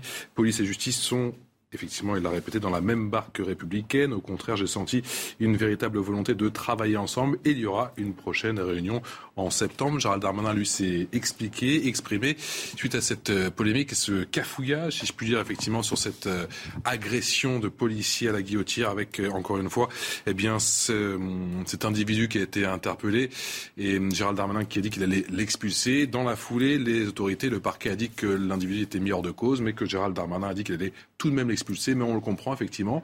Et là-dessus, le ministre Gérald Darmanin dit qu'il ne comprenait pas pourquoi il y avait une telle polémique, notamment avec ces critiques acerbes qui proviennent de la gauche, car l'individu, je crois, avait un, CV long comme le bras avec 18 mentions, c'est ça? Ah Oui, tout à fait. Enfin, de toute façon, le sujet, c'était sa position administrative, c'était pas sa position pénale. Que le parquet, par l'enquête des policiers de la Sûreté départementale de Lyon, ait déterminé qu'il était disculpé de la participation à lynchage des policiers à la guillotière, dont acte. Maintenant, si c'est une personne qui a déjà fait l'objet d'une obligation qui était le territoire français, et qui d'ailleurs, ça fonctionne pas, les OQTF, on voit bien que dans la plupart des cas, ils ne partent pas d'eux-mêmes, parce que l'OQTF, c'est la liberté de laisser à ces personnes en situation régulière de quitter d'eux-mêmes, de leur propre fait, le territoire national dans un délai d'un mois. Donc là, on voit bien que cette situation judiciaire a permis à l'autorité administrative d'enclencher une procédure d'expulsion eu égard à son passif, que ce soit de voyou, son passif administratif qui avait déjà fait l'objet d'une notification d'obligation de quitter le territoire français. Et maintenant, bah, quand on lui a dit gentiment de partir de lui-même, il ne l'a pas fait. Il a continué à commettre ses méfaits. Après, bah, il partira avec euh, la force publique dans le pays dont il est originaire. Un an, effectivement, euh, Mais on le demande pour tout le monde. français on demande... de l'expulser. Nous, ce qu'on dit les syndicats, c'est qu'on le demande pour tout le monde, hein. pas uniquement pour les faits qui font euh, la chronique ou les faits d'insécurité qui sont visibles. On demande que ça soit la règle pour tout le monde de manière à ce que ça soit exemplaire et que ça serve d'exemple à tous celles et ceux derrière qui voudraient employer, euh, prendre le même chemin que ce voyou étranger qui malheureusement n'a pas respecté ni l'hospitalité ni la générosité du pays qui a eu la chance et le privilège de l'accueillir. Pour la polémique sur cette euh, guillotière, si je puis dire, est-ce que l'incident est clos avec les explications de Gérald Darmanin cet après-midi? Et moi, je crains que non. Euh, déjà, si Gérald Darmanin pouvait se contenter de tweeter uniquement lorsque les OQTF étaient exécutés, ce serait merveilleux et, ça nous ferait moins de, de, tweets à, à commenter. Le problème de Gérald Darmanin, c'est qu'on a l'impression qu'il est dans une séance de rattrapage. C'est-à-dire qu'en fait, depuis euh, le, fiasco du Stade de France, euh, il, a besoin de, faire, de, de, se reblanchir finalement. Vous, vous expliquiez tout à l'heure, et, à raison, qu'il avait non seulement été conforté, mais qu'il avait vu son, son ministère élargi. élargi les Outre-mer maintenant. Outre-mer. Euh, très honnêtement, c'est très curieux. On a un ministre de l'Intérieur qui a été pris en flagrant délit de mensonge, répété. Certes, il s'est excusé, mais le mensonge reste. Il a été maintenu. Euh, et, je pense que l'affaire euh, que nous sommes amenés à commenter aujourd'hui est une conséquence directe du fiasco du Stade de France. Il veut pouvoir faire la démonstration euh, de, son autorité, de, du fait qu'il soit implacable avec, avec les délinquants, quand bien même il se tromperait. Ce qui est terrible, c'est qu'on en viendrait presque à à être, euh, à être du, côté d'Éric Piolle et, d'un certain nombre de, personnes qui critiquent euh, la, communication outrancière de Gérald Darmanin, parce que euh, il, est comme, comme il, c'est un super menteur et qu'il il parvient à retomber sur ses pattes. Euh, effectivement, ce, ce, ce délinquant euh, était en plus, enfin, ce, plutôt ce, ce clandestin euh, était en plus délinquant connu des services des polices, et donc on, on, comprend qu'il puisse être expulsable. Mais la, la vérité, c'est qu'au début, il y a d'abord un mensonge. Retirer le titre, nous avons retiré le titre de 70 000 personnes depuis 5 ans. Et concernant les OQTF, effectivement, ça marche très bien. En tout cas, ça marche bien a dit le ministre de l'Intérieur concernant certains pays du Maghreb. Najwa Elle a été, vous l'avez trouvé sur la défensive, le ministre de l'Intérieur? Bah, on, sent qu'il souhaite euh, euh, entre guillemets, euh, rendre des comptes sur, euh, sur les expulsions des étrangers, notamment reconnus euh, coupables euh, dans, dans le cadre d'un acte. bientôt, hein, avec, euh, avec le Quai d'Orsay, c'est ce qu'il a dit. hein. Oui. Donc voilà, lui-même parle de loi à la rentrée, euh, de, de travailler sur une loi à la rentrée, mais on sait très bien que euh, tout ça n'est pas simple. Euh, pourquoi je dis ça? Parce que il y a trois éléments qui font obstacle au droit d'expulsion d'un étranger en situation irrégulière ou euh, ayant commis un acte grave par la justice. On prend en considération la durée de son séjour. On prend également euh, en considération s'il a une vie familiale euh, en France. On prend aussi euh, en considération son état de santé. Et donc, quand cette personne qui est en situation irrégulière ou qui a commis un acte grave et qui est sanctionné par la justice saisit un avocat et saisit euh, un juge administratif, eh bien le juge administratif, ben, il applique la loi. Il va prendre en considération ces différents paramètres. Et c'est pour ça qu'il y a aussi des lenteurs aussi au niveau de la procédure administrative, parce qu'une fois qu'on a fini en première instance, en appel, au niveau du Conseil d'État, eh bien une fois que toutes ces procédures euh, euh, ont été euh, mises en place, il peut saisir la Cour européenne des droits de l'homme. Donc tout ça pour vous dire que c'est long, c'est complexe et c'est pas si simple que, que cela. C'est pas toujours très efficace. Le logo et le slogan de, des JO Paris 2024 révélés dans trois petites minutes. On est extrêmement en retard. On vous en parle dans un instant. On reviendra également sur les explications de Gérald Darmanin sur cette affaire, sur cette polémique de la guillotière. Est-ce qu'il a été convaincant ou pas, le ministre de l'Intérieur? A tout de suite. Bientôt 18h. 18h même tout pile sur CNews. Merci encore de votre fidélité. Vous le savez, on est ensemble encore pendant deux heures jusqu'à 20h en direct pour faire le point sur l'actualité de ce lundi soir. Toujours avec euh, Régis Le Sommier, grand reporter, Raphaël Steinville de Valeurs Actuelles, Mathieu Vallet qui est commissaire de police et Béatrice Brugère. Bonsoir, madame Bonsoir. la magistrate. Merci de nous avoir rejoints. Vous êtes secrétaire générale d'unité FO Magistrat et vous avez, bien sûr, vous êtes une des seules au sein de la magistrature à avoir rencontré un certain Éric Dupont-Moretti. Tout à fait. On en parle dans un instant. Il s'est exprimé il y a quelques instants. Depuis la place Vendôme, c'est juste après le rappel des principaux titres de l'actualité avec euh, Mathieu Rio. Bonsoir Mathieu. Rebonsoir Patrice. On fait d'abord le point sur la situation des feux en Gironde. Les deux énormes incendies sont désormais fixés. Après celui de la Thèse de Bûche, c'est au tour de celui de l'Andiras aujourd'hui. Ils avaient ravagé 20 800 hectares pendant 12 jours, entraînant l'évacuation de 36 000 personnes. Écoutez la préfète de Gironde. Je suis en mesure de vous annoncer, après une nouvelle évaluation par le SDIS 33, que le feu de l'Andiras est désormais fixé, tout comme celui de la Teste de Bûche depuis samedi. Tous les habitants encore évacués vont donc pouvoir regagner leur domicile. Ces feux sont fixés. Ils ne sont pas pour autant éteints. Cela signifie qu'il n'y a plus de foyers actifs grâce à l'action des pompiers, mais les risques de nouveaux départs ne sont pas pour autant écartés. Et dans le Finistère, deux incendies dans les monts d'Arrée sont d'origine criminelle selon le parquet de Quimper. Au total, plus de 1700 hectares de végétation avaient été détruits. Ces feux sont fixés depuis hier, mais les pompiers restent vigilants. Notre-Dame de Paris rouvrira-t-elle en 2024 pour les Jeux Olympiques? Promesse d'Emmanuel Macron, c'est un objectif tendu, rigoureux et compliqué selon les mots du général Jean-Louis Gorgelin en charge de la restauration de la cathédrale. On fait le point sur ce chantier et sur ce calendrier très serré avec notre journaliste Michel Chevalet. Quasiment deux ans et demi sont passés depuis le tragique incendie. Et là, beaucoup, beaucoup, beaucoup de travail a été fait. La première des choses a été d'abord d'enlever les gravats, de nettoyer, de dépolluer. La deuxième chose, c'est la mise en sécurité de l'édifice qui manquait de s'écrouler avec les échafaudages. On a démonté les vitraux, on a démonté l'orgue. Et puis, on est dans la phase suivante, c'est-à-dire l'inventaire des dégâts. Il a fallu donc construire un plancher pour accéder à 33 mètres de hauteur, faire une couverture pour se protéger contre euh, les, les intempéries. Et à la suite de cet inventaire, on a lancé les appels d'offres. Et c'est seulement maintenant que vont être décernés ces appels d'offres à des entreprises. Et les travaux réellement de, reconstruction, comme on dit, vont donc démarrer début septembre. Et donc la grande question, c'est de savoir, est-ce que malgré tous les aléas techniques, le Covid, la pollution par le plomb, on va tenir les délais? La réponse, pour moi, est oui et non. Oui, le président de la République a dit, la reconstruction doit être terminée pour les Jeux Olympiques 2024. Enfin, reconstruction, il n'a pas dit la totalité, il a dit la reconstruction. Et le général Gorgelin, qui est chargé de superviser toute l'opération, dit 2024, oui, on va tenir les délais de la réouverture, soi-disant, aux visiteurs et aux cultes. Mais réouverture, pas de la totalité. C'est vrai, on va réouvrir une petite partie de l'édifice qui va être restaurée et sécurisée. Donc, autrement dit, tous les deux ont raison. Mais par contre, la restauration complète de l'édifice, c'est-à-dire la remise, j'oserais dire, à neuf, plus tous les nouveaux systèmes de sécurité, à mon avis, il va encore s'écouler près de dix ans. Pour terminer, le Paris Saint-Germain termine en beauté sa tournée au Japon. Les Parisiens n'ont fait qu'une bouchée du club d'Osaka en match amical. Score final 6-2 avec un duo Neymar-Messi en très grande forme. C'était l'essentiel de l'actualité à 18h. La suite des débats avec vous, Patrice. Je sens que effectivement cette victoire vous fait plaisir, mon cher Mathieu Mathurio, que l'on retrouve à 18h30 pour un nouveau rappel des titres de l'actualité euh, sur CNews. Moderniser, moderniser la justice, la rendre beaucoup plus fluide, c'est le souhait, le sentiment d'Éric Dupont-Moretti au sortir de cette euh, journée des États généraux de la justice, conférence de presse que vous avez pu vivre il y a quelques instants en direct sur CNews. Ça donne ça. La police et la justice sont dans la même barque républicaine.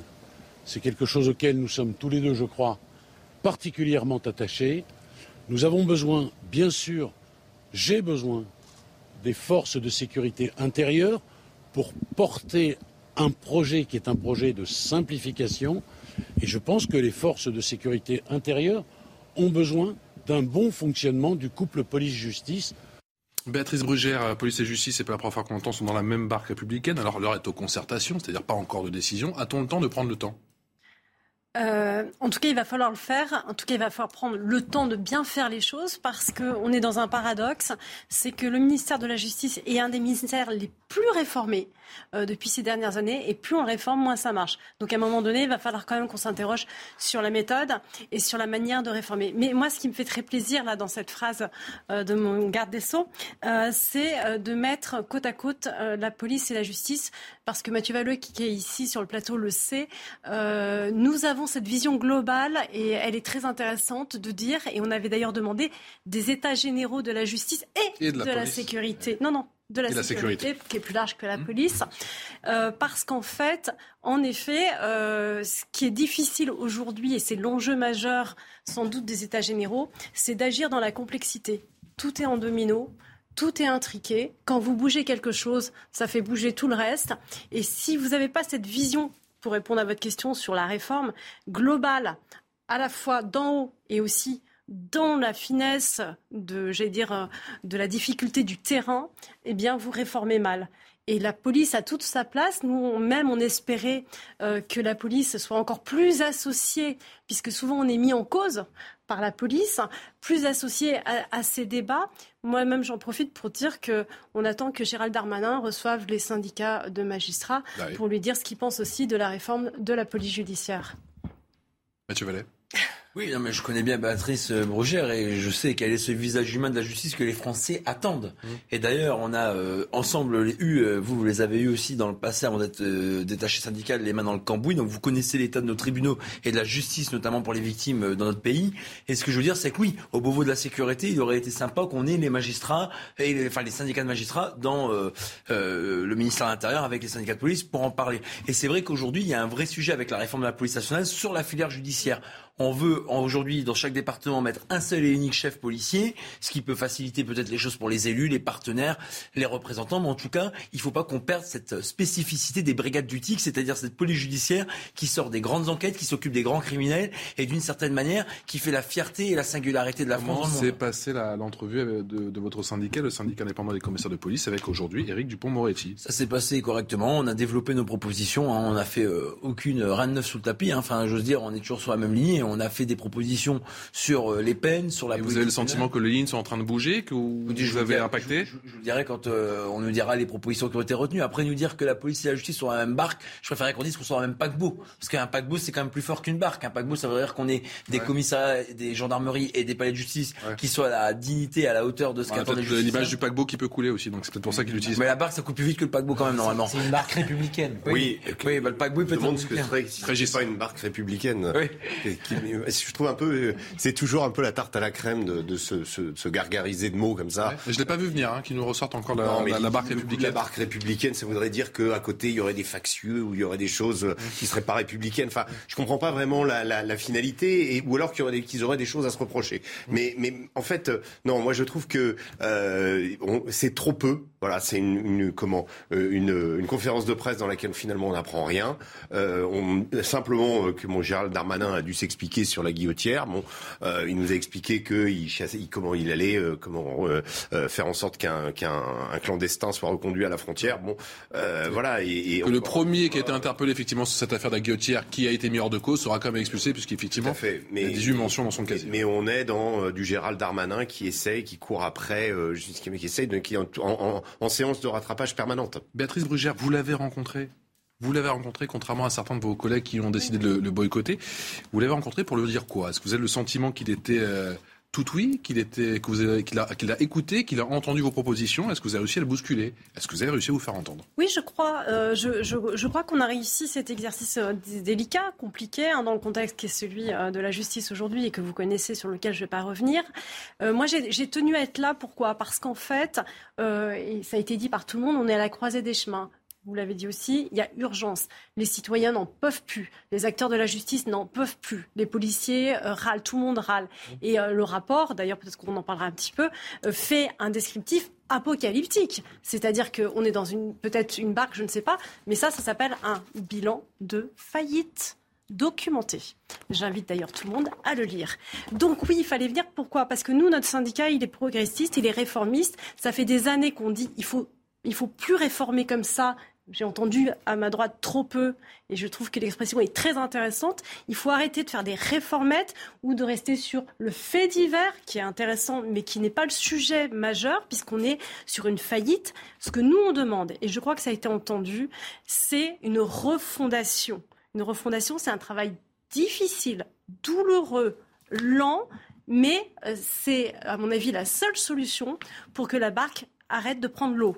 Parce que euh, ce qui est en train de se passer aujourd'hui, euh, le constat euh, que tout va mal, que les Français n'aiment plus la justice ou qu'ils ont une défiance, il n'est pas nouveau. Sauf que ce qu'on voit, c'est pas nouveau, mais il augmente. Ça s'aggrave, exactement. Ça grave, Et est-ce qu'on a encore la possibilité, à un moment donné, quand il est trop fort ce constat, de rétablir la barre? Je n'en suis pas si sûre. Donc oui, on a été entendu là-dessus.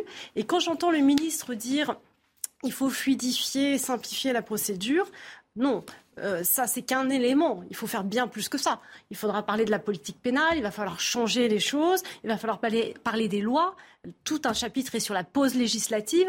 On meurt de trop de lois, de lois mal faites, de lois mal pensées.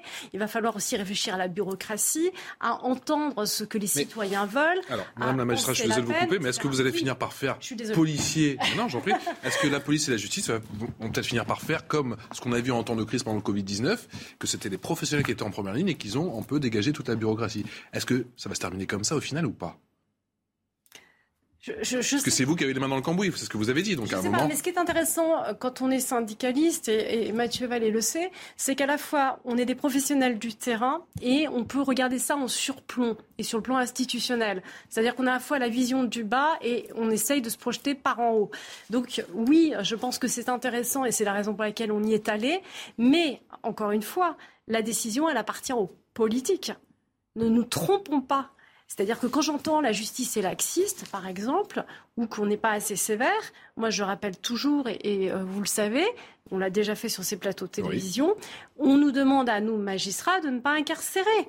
Voilà, il y a un moment donné, il faut que chacun aussi prenne ses responsabilités et que ces états généraux ne soient pas qu'une opération de communication pour gagner du temps, parce qu'en fait, maintenant, on n'en a plus à gagner. Et alors, toutes les lignes, au final, les, toutes les problématiques remontent, si je, je vous suis, aux politiques?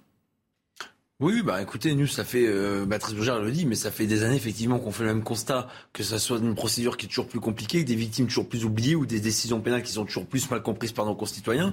Donc oui, il faudra tout refaire. Mais il faut bien commencer, si j'ose dire, par le bout de la lorgnette. Et le bout de la lorgnette, c'est quoi? C'est la procédure pénale. Alors moi, pour les infractions dans le code pénal, moi je dis qu'il faut arrêter de faire des lois en plus, mais exécuter celles qui existent, on sera déjà pas mal, et effectivement retirer celles qui sont mal ficelées, mal, mal rédigées ou mal, mal préparées ou mal, mal comprises.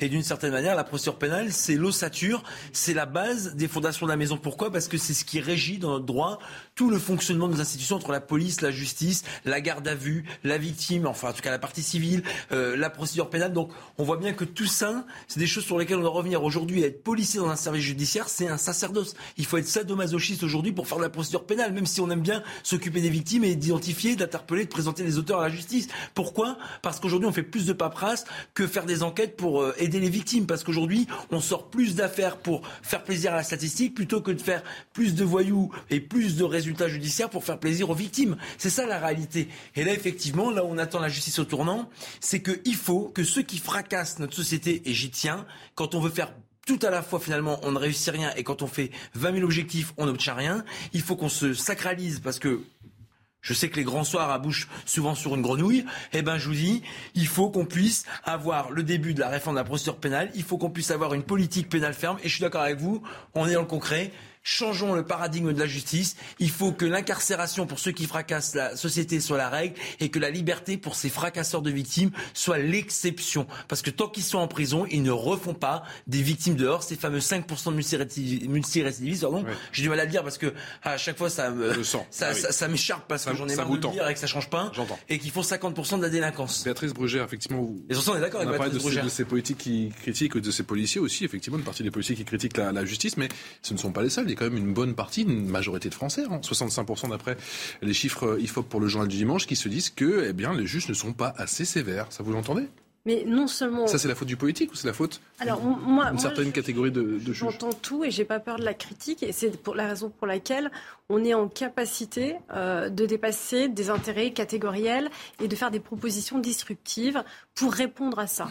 Euh, mais encore une fois, euh, il faut pas se tromper euh, non plus euh, quand on aborde les états généraux. Les états généraux, là, vous voyez, c'est un descriptif d'un état des lieux vraiment catastrophique. La question, c'est qu'est-ce qu'on fait après? Qu'est-ce qu'on va faire après? Or, dans ce rapport très intéressant, il manque une chose qui répond un peu à votre question, c'est qu'il manque l'environnement criminel. C'est-à-dire qu'il n'y a rien sur ce que sont les nouvelles menaces, parce que c'est de ça dont on parle, sur ce que sont les nouvelles euh, criminalités, y compris organisées. Et c'est là où l'État doit être stratège, c'est-à-dire euh, cibler ses forces qui sont faibles sur les gens les plus dangereux. Et ça, c'est une vision à la fois politique, mais à la fois criminelle. Mais là, on parle de quoi? Eh bien, on parle de. C'est pas la question, c'est pas de dire est-ce qu'il faut plus de prison, moins de prison. La question, c'est où est-ce qu'on cible? Non, mais ces menaces-là dont vous, dont vous me parlez. ah bah alors elles sont diverses et variées, mais aujourd'hui c'est la criminalité organisée, c'est la fraude, euh, c'est l'immigration euh, qui est délinquante, euh, c'est tout ce que, dont on parle et dont vous parlez tous les jours. Ça va être les squats qu'on n'arrive pas à, à réguler, mais il y a aussi toute la justice civile qu'il faut pas oublier. Et les Français. Euh, c'est d'abord la justice aussi civile. On a trop tendance euh, à, à l'oublier. Là-dessus, nous, on a fait euh, des, des propositions extrêmement pragmatiques. Parce que maintenant, il faut avancer. Une fois qu'on a fait le constat, qu'est-ce qu'on fait? C'est la question que tout le monde se pose.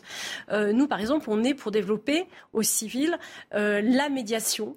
euh, sous le contrôle du juge, évidemment, ce qu'on appelle les modes alternatifs de résolution. Les Français le veulent, ils trouvent que la justice est trop lente. Qui peut accepter d'attendre 3 ou 4 ans pour avoir une décision, euh, pour euh, euh, des baux, pour avoir un jugement civil? C'est plus possible.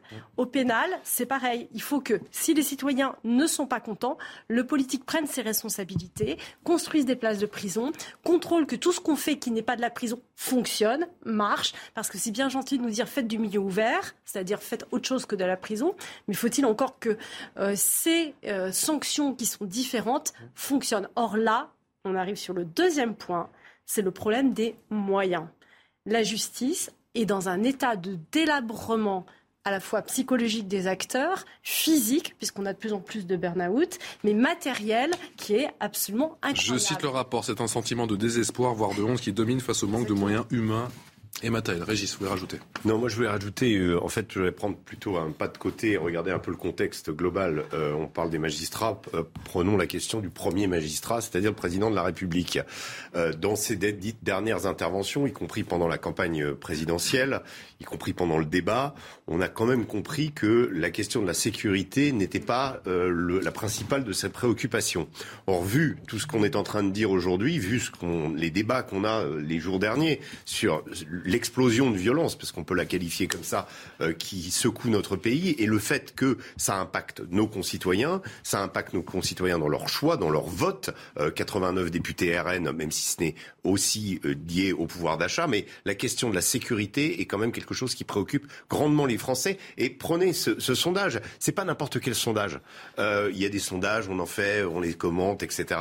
Celui-là, en fait, en réalité, 73%, très bien de dire 73% des Plus Français, 10 points par rapport à il y a 5 ans. Oui, mais surtout, depuis 60 ans, les Français n'ont jamais été aussi pessimistes sur la façon euh, dont se conduit leur justice. Donc je pense que là, il y a un signal d'alarme et c'est pas simplement avec des ministres. On a besoin d'avoir un cap.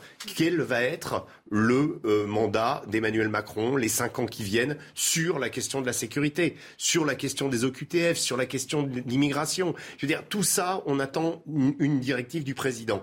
On a eu un beau discours le 14 juillet où il nous a parlé d'Uber et de la façon dont il avait dû, euh, euh, comment je dirais, euh, comment accueillir cette société et les critiques dont il avait été l'objet. Il a parlé de plein de choses, mais il n'a pas parlé de ça. Moi, je trouve que c'est assez incroyable que le président de la République sur ces questions-là ne se soit pas encore vraiment exprimé, qu'on préférerait l'entendre, et plutôt que simplement euh, Éric Dupont-Moretti et Gérald Darmanin dans une, une, conférence de presse qui était quand même assez euh, piteuse à mon sens. Le danger, c'est qu'on ait encore des états généraux, des énièmes tables rondes pour rien. On est parti pour ça ou pas? Bah, c'est un peu le risque, et c'est vrai qu'on a été habitué depuis euh, maintenant, on attaque le deuxième euh, quinquennat, mais à, à cette multiplication invraisemblable de, de tables rondes, de, de comités théodules euh, qu'on crée euh, pour euh, Hum. de Ségur, de la santé, euh, à chaque circonstance une nouvelle table ronde. D'ailleurs, il y en a qui n'y vont plus, hein, ils y croient plus, ils y vont plus. Oui, ouais, mais, et, et- mais c'est-à-dire que c'est c'est là où ça, ça souligne le fait qu'aujourd'hui, la politique, euh, avant d'être euh, euh, la mise en œuvre d'une du- d'une action, c'est d'abord de la communication. Et c'est assez dramatique. D'ailleurs, c'est tout ce que détestent aujourd'hui les Français. C'est-à-dire qu'aujourd'hui, on a l'impression qu'en mettant deux ministres derrière un micro, on a fait avancer les choses, alors que les, Français veulent un résultat qui est autre chose que, que ces, paroles qui, s'enchaînent et qui souvent s'invalident avec la réalité. Monsieur Bellet.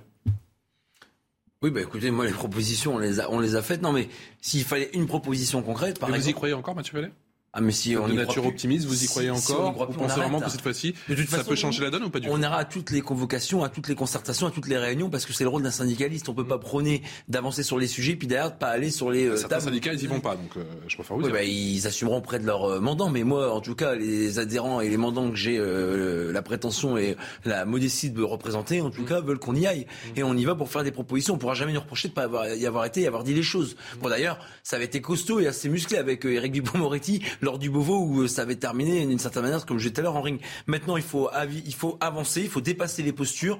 Et nous, les propositions, c'est simple. J'espère que quand le ministre de la Justice ou le ministre de l'Intérieur avec lui, ou les deux, ou en tout cas le président de la République, parce que c'est le président de la République qui, euh, en septembre dernier, a conclu le Beauvau de la sécurité à l'école de police de Roubaix. Il pourrait aussi conclure les états généraux de la justice aussi dans un tribunal judiciaire, par exemple, pourquoi pas.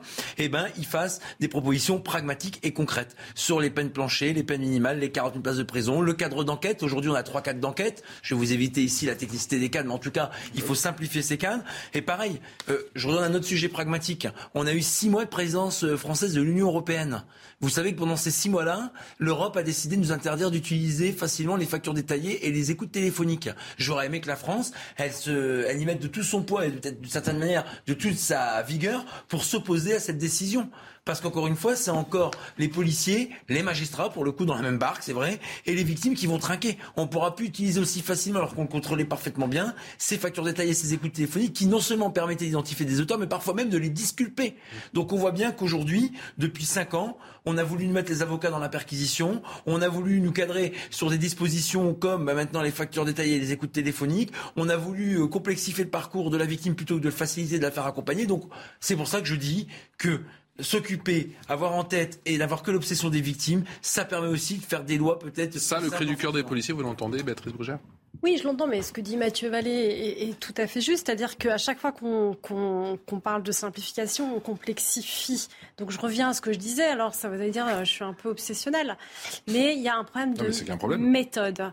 Il y a un vrai problème de méthode. Et il y a la réponse, euh, d'ailleurs, dans ce rapport. Que dit ce rapport? Il dit, Mathieu, il faut le lire, ce rapport, il est vraiment intéressant. Il dit que La première problématique euh, des réformes du ministère de la Justice, c'est qu'on a un ministère qui est totalement incompétent.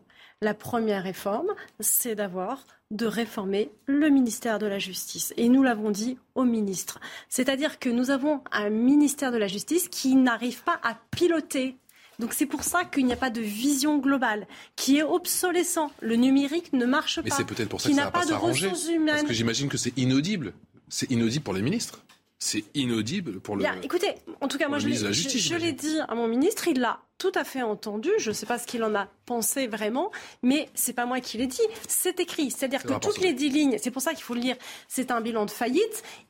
c'est pour ça que c'est intéressant par rapport à tout ce qu'on a connu avant, c'est que on, a une vision globale documentée, une espèce de belle synthèse de pourquoi on est arrivé là. Et on voit très bien qu'à chaque fois, euh, et c'est ça qui est intéressant, je mets de côté la politique pénale euh, sur laquelle on peut discuter, être pour ou contre, mmh. c'est qu'on a un ministère de la justice qui n'est pas administré, qui n'est pas géré lui-même.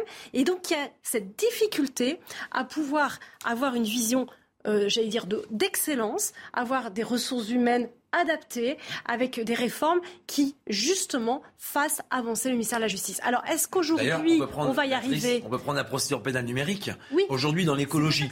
Ouais, dans l'écologie les procédures, ça prend des milliers de papiers, donc ça consomme de l'argent, ça consomme des forêts, et d'une certaine manière, ça consomme du temps pour les enquêteurs et les magistrats. Vous savez qu'on n'a même pas été foutu d'avoir les mêmes tuyaux pour que le fichier du traitement des antécédents judiciaires, qui est le fichier des policiers et des gendarmes, qui suit toutes les personnes mises en cause qu'on entend dans le cadre de garde à vue ou de procédure judiciaire, avec le logiciel Cassiope, qui est celui qui suit pour les magistrats les condamnations et les personnes dont la justice a à connaître, on a du mal à le faire. On a une expérimentation menée sur plusieurs sites pilotes, mais c'est compliqué, c'est long, les outils numériques sont pas pourquoi Informatiquement, c'est compliqué alors, il y a, y a un... Je pense qu'on est d'accord sur ça, Béatrice oui, Il y a un problème à la fois de... Quelqu'un qui a échappé au fisc, tout ça, on, arrive à le trouver oui, assez rapidement. mais on a, un problème de, euh, on a un problème de compétence, de vision, de projection.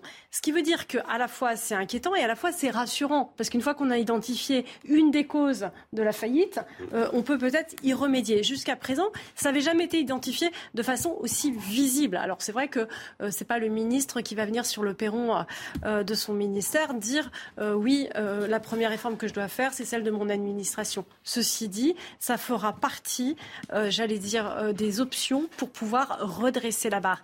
Après, il y a la question politique.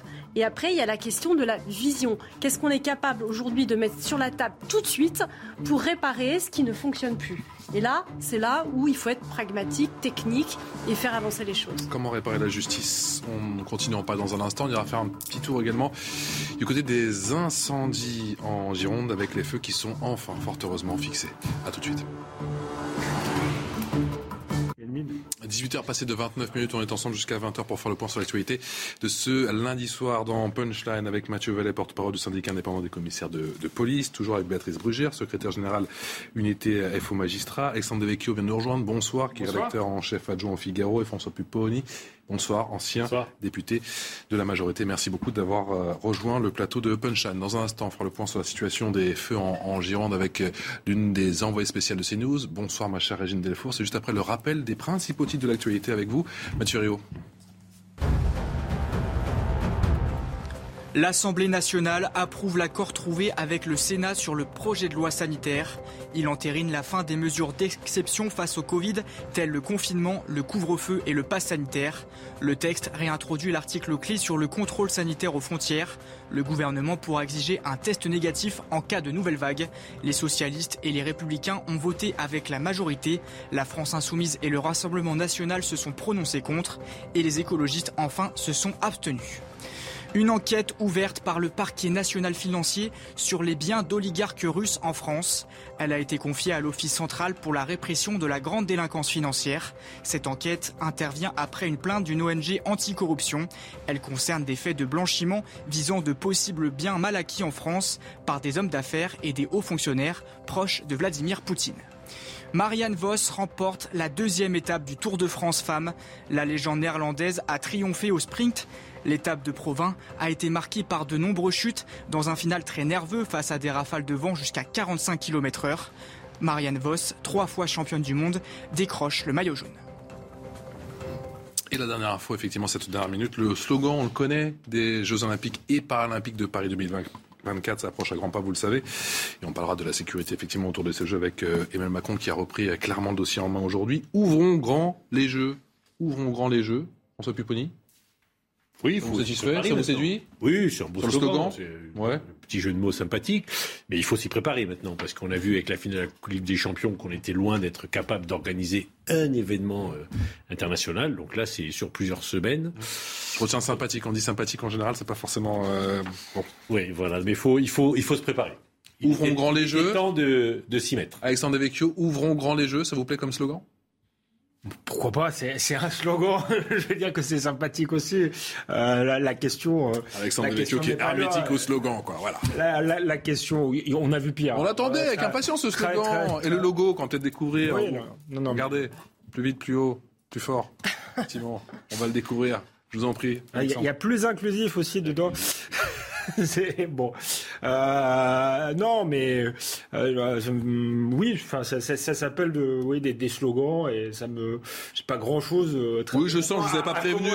Vous Après- pris un peu au. Hein. Après, la, grand les jeux. bon, voilà. la, Ah, communication c'est bien, mais comme l'a dit François Pupponi, il faut être euh, à la hauteur euh, de l'événement. Et quand on voit le, le rapport de la, la Cour des comptes, on peut, euh, on peut en douter. Il y a quand même des choses extrêmement inquiétantes euh, et qui vont peut-être même au-delà de, de, de la simple sécurité.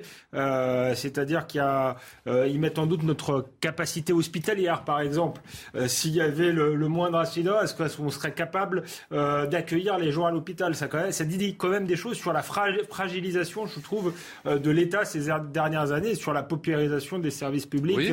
en général. On J'ai se voulu rester positif avec le petit Voilà. slogan, le petit logo. Pardon, et tout de suite. je suis resté tout de suite. Vous m'avez- c'est pas Vous taclé, vous m'avez taclé tout ce petit. J'avais pas grand chose à dire sur le slogan, si ce n'est que inclusif, je trouve pas ça euh, très joli. Je, je vois l'idée, effectivement. Les, Non, mais c'est vrai que- faut que les jeux s'adressent à tout le monde, mais, mais voilà, c'est un peu une novlangue, euh, euh, voilà, qui me parle pas, euh, qui me parle pas euh, vraiment. Mais il y a- Ouvrons, ouvrons grand les yeux, ça fait penser tout de suite, ouvrons grand les yeux. oui, oui. Et c'est un message sibyllin de dire, euh, soyons lucides, c'est un peu, je, voilà, je, je- C'est un double tranchant. Ah, c'est plus qu'un double tranchant, oui. Béatrice Bougère, vous y aller? Ah, Sur, sur les JO, non, euh, Non. moi j'ai juste une, une, une inquiétude sur l'organisation. Euh, J'ai vu euh, qu'il y avait eu quand même déjà beaucoup Sur de la cérémonie d'ouverture ou sur l'organisation de manière Non, générale? sur l'organisation et la sécurité et tout ce qui va, tout ce qui va suivre. Euh, c'est ça l'enjeu aujourd'hui, en tout cas, en tout cas, je pense pour la France. C'est-à-dire Mmh. que ce qui vient d'être dit là est assez effrayant, c'est que euh, vu de l'extérieur, on pense que la France n'est pas capable euh, déjà, euh, ne serait-ce que euh, d'avoir, euh, j'allais dire, un, un secours sur le plan médical. Quel déclassement à l'intérieur. C'est-à-dire que si on n'avait pas eu cette soirée catastrophique du 28 mai au Stade Oui, non, de France, on serait pas là. On s'est jamais dit qu'on n'était pas à la hauteur. la, je dis pas que c'est pas c'est pas la vérité, c'est pas nécessairement la réalité, mais vu de l'extérieur, c'est quand même un déclassement qui doit nous inquiéter. Mathieu Vallet, euh, ok, je ne demande pas de commentaires, j'ai compris sur le, le, le logo, le slogan, mais euh, cette euh, cérémonie d'ouverture qui euh, fait tant parler, qui fait euh, un brin polémiqué, il est encore temps de, de l'abandonner pour vous? Il faut l'adapter en tout cas cette cérémonie sur la scène parce qu'on voit bien que c'est un défi sécuritaire colossal et que c'était pas euh, le meilleur scénario qu'on avait privilégié, à savoir qu'il y avait soit les Champs-Élysées, soit le Stade de France. C'est colossal ou c'est impossible? Ah, c'est très, colo- très colossal, impossible Bon, de ne pas français, mais. Oui, non, mais vu. euh, moi, écoutez, on est fiers d'être français, on a toujours été fiers d'être français. Ces JO doivent redonner l'occasion de montrer notre fierté d'être française par la réussite aux épreuves sportives et d'une certaine manière par la réussite de l'événement, même si euh, effectivement il y a beaucoup d'enjeux qui nous attendent et sur lesquels on a encore pas mal de choses à préparer. Allez, on fait le point bien sûr sur euh, cette prise de parole d'Éric Dupont-Moretti et de Gérald Darmanin, les États généraux de la justice. Peut-on réparer notre justice Et a-t-on le temps de prendre encore le temps? On répond à toutes ces questions dans un instant, juste après le point sur les feux du côté de la Gironde. On rejoint l'une des envoyées spéciales de CNews. Bonsoir ma chère Régine Delfour. Régine, qu'en est-il? Quelle est, le- quelle est la situation sur place? Oui, bonsoir Patrice. Alors la bonne nouvelle, c'est qu'aujourd'hui, euh, le feu, on a appris que le feu de l'Andiras avait été euh, fixé. Et euh, donc ça, on l'attendait, hein, puisque le feu de la thèse de bûche, lui, a été fixé euh, dès samedi. Alors euh, les feux sont fixés, cela ne veut pas dire qu'ils sont éteints. hein. Donc euh, les pompiers vont continuer à se mobiliser. Je vous rappelle que au plus fort hein, des incendies, c'était 3000 pompiers hein, qui sont euh, venus euh, de aider les pompiers girondins. En tout, ils étaient 3000. Il y a même des pompiers de Genève qui étaient là. 21 000 hectares donc ont été ravagés par les flammes. Et puis la bonne nouvelle avec le fait que ces feux sont fixés, c'est que la plupart des personnes ont pu regagner leur domicile. 37 hein. 000 personnes qui, ont, qui avaient évacué leur domicile ont pu regagner aujourd'hui leur, leur maison. Il y a quand même des points qu'on ne peut pas, auxquels on ne peut pas accéder, hein, notamment pour l'instant la dune du Pilat. Il y a aussi le massif forestier. Alors euh, il a été recommandé surtout de ne pas aller s'aventurer hein, sur ces zones qui sont brûlées. Les pompiers donc vont rester mobilisés ici. À la teste de bûche, c'est 130 pompiers qui vont se relayer, jour et nuit pour surtout euh, surveiller hein, ces reprises de feu comme euh, à Landiras. Ils seront 320 puisque à tout moment, à cause de vents violents, il peut y avoir des reprises de feu. Le feu devrait être maîtrisé d'ici quelques semaines, Patrice. Dans quel état d'esprit vous trouvez Ma chère Régine, vous qui êtes depuis de nombreux jours quand même du côté de la thèse de, Bûche et à Landiras, vous trouvez tous ces pompiers, tous ces acteurs, je crois qu'il y a une relève notamment de pompiers, tous ces acteurs, on a vu euh, tous ces, femmes et hommes qui ne comptent pas leurs heures et euh, leurs efforts depuis maintenant près de deux semaines, le feu qui a commencé mardi, pas, pas de la semaine d'avant, mais la semaine encore avant. Vous les trouvez dans quel état d'esprit? Mais écoutez, ici, ils sont soulagés, hein, puisque maintenant que les feux sont fixés, euh, tout le monde reprend un peu euh, sa vie euh, à la normale. Alors tout le monde a salué hein, aussi cet élan de générosité, puisqu'il y a eu énormément de bénévoles, des anonymes, même des personnes qui avaient été évacuées, qui ont rejoint hein, tous ces bénévoles pour aider ces pompiers. D'ailleurs, les pompiers, même les forces de l'ordre, nous le disaient, ils n'avaient jamais vu ce genre d'élan, de, d'élan de, générosité. Il y avait de, de, nombreux dons, de nourriture, mais aussi de temps. Là, ils sont, l'heure est évidemment ils pensent tous à l'après, hein, notamment ceux qui ont perdu. Euh, euh, il y a aussi ces commerçants, notamment les ostréiculteurs. Il y a aussi euh, les propriétaires de camping. Il y a les, restaurants. Alors tout le monde, puisque il y a énormément d'annulations dans cette région, alors que maintenant il n'y a plus de danger, Patrice. Et tout le monde souhaite que les touristes reviennent, puisqu'il y a cette saison touristique et les gens ici vivent aussi de cela, Patrice. Merci pour euh, toutes ces précisions et merci d'avoir réagi en direct dans Punchline, ma chère Régine. Régine Delfour depuis la teste de bûche en Gironde avec les images, ce duplex pour CNews, signé euh, Solène Boulan. Quel avenir pour la justice des États généraux qui, vous le savez, se poursuivent encore et toujours? Avec Dupont-Moretti qui a donc lancé cette fameuse concertation avec euh, les professionnels, hein, effectivement, les avocats, les magistrats, c'était la semaine dernière, en tout cas pour ceux qui étaient présents, et puis cet après-midi. Et c'est peut-être encore en cours ou non? Ça vient d'être terminé, effectivement, avec euh, plusieurs syndicats de police, euh, Mathieu Vallet. On va écouter euh, tout de suite Gérald Darmanin, qui est notamment revenu sur cette séquence à la guillotière, ces policiers qui ont été agressés, et ce, quoi en termes de communication, écoutez, sur la défensive. Je voudrais d'ailleurs revenir sur, sur ce point, puisque vous me le permettez sur une personne qui a été interpellée par les services euh, de police, qui était multirécidiviste, condamné à de très nombreuses reprises et qui était étranger en situation irrégulière. Qu'il ait un lien ou non avec l'enquête en cours ne change rien. Cette personne n'est pas légalement sur le territoire national, ça veut dire qu'il n'a pas de papier.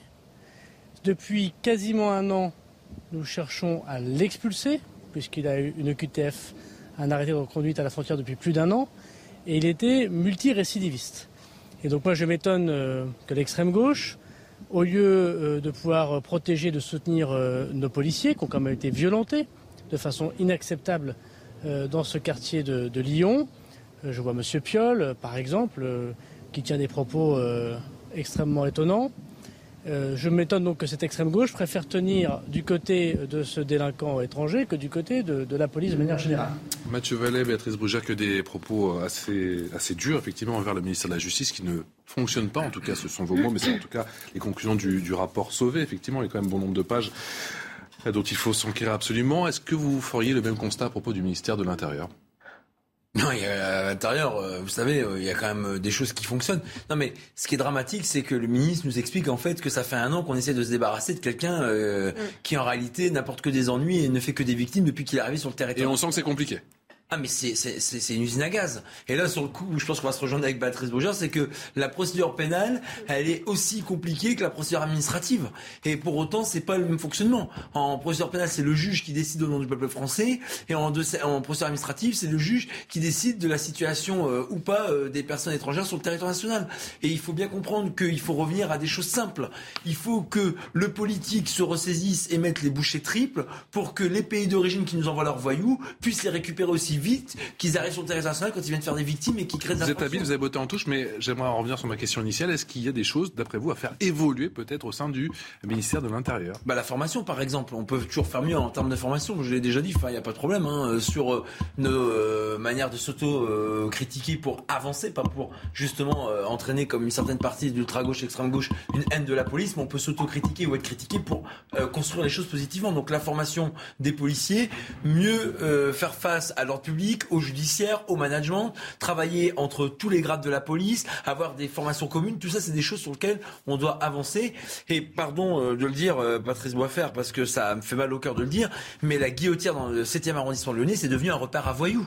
Et parce qu'on a du mal à expulser les voyous sans papier dans ce secteur-là, ils sont en train de prendre le pavé et le contrôle de ce quartier. C'est pour ça que les policiers sont vus comme une bande rivale, parce qu'ils veulent imposer la République là où elle ne s'impose plus naturellement dans ce secteur, parce que les vols de sacs à main, les vols de colliers, les vols de chaînes, les vols de cartes bleues, les vols de moyens de paiement, tout ça c'est devenu monnaie courante. Et que quand les policiers veulent interpeller ces voyous, même la foule est hostile parce que c'est devenu ce fameux repère à voyous. Et si on veut changer les choses, il faut que d'abord la justice puisse juger vite, rapidement, fort, mais il faut aussi que le juge administratif puisse expulser rapidement. Et c'est pour ça qu'il y a aussi une politique diplomatique à mener envers les pays dont on sait parfaitement d'où viennent ces personnes qui ne respectent pas le territoire national. Je ne sens pas de désamour de la police, bien au contraire. Écoutez le sentiment d'Éric Dupont-Moretti, c'était il y a quelques minutes, vous l'avez vécu en direct sur CNews.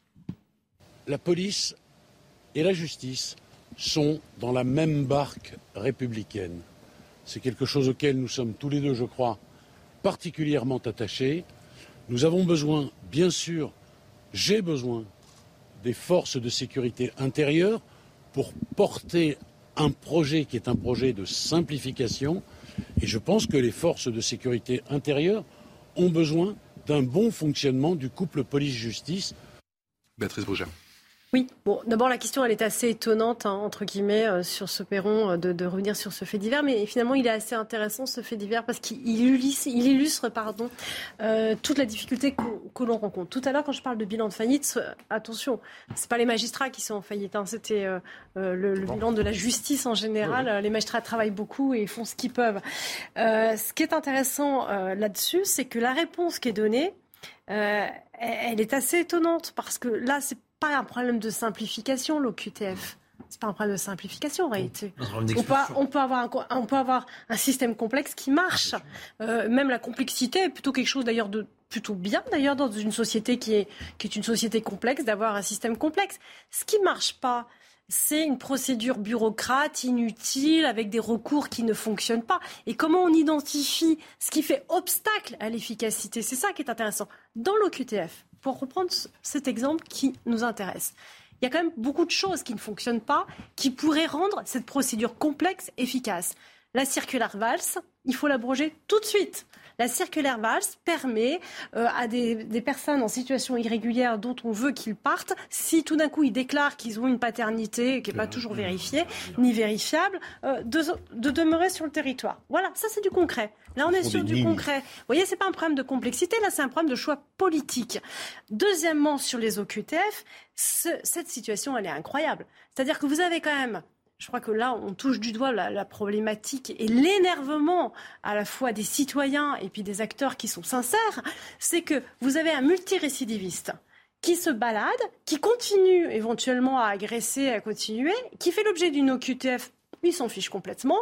Et les services de police, finalement, ne lui courent pas après puisqu'ils tombent dessus par hasard. En fait, l'OQTF, ça sert pas à grand-chose. Bon, déjà, elles ne sont pas effectuées.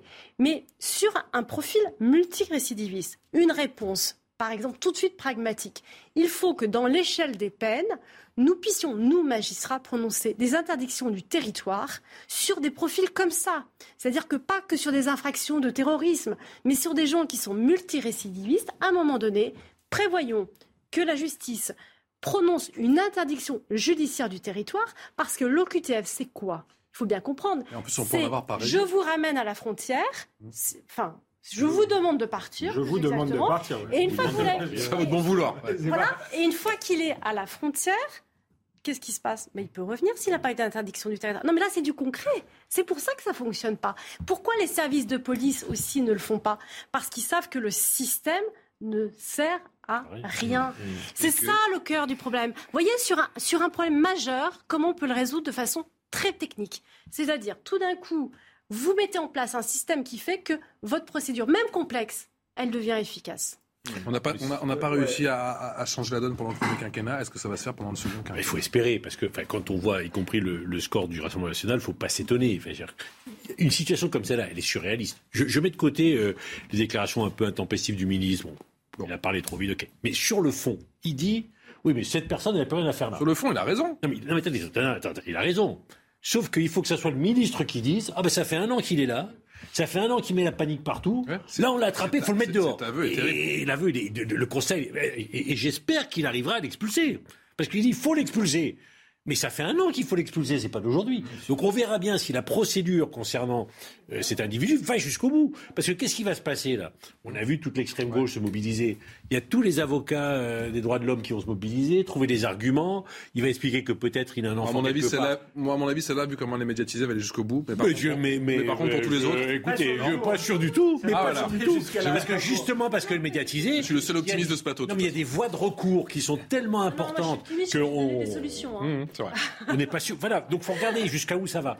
Mais, et- mais le constat du ministre, elle est édifiante de dire, mais là maintenant, faut le mettre dehors. Oui, parce que il s'est fait attraper. À une... Ok. Mais ça veut dire que ça fait un an que que- que- qu'on est inefficace. Et tout le monde le sait que les EQTF, globalement, c'est 15% de mise en œuvre des EQTF. Tout le monde le sait que ça que, que ça fonctionne pas. Et il n'y a pas cette capacité. Les, les textes sont votés, mais on n'arrive pas à faire effectivement avec les gouvernements euh, euh, d'origine, etc.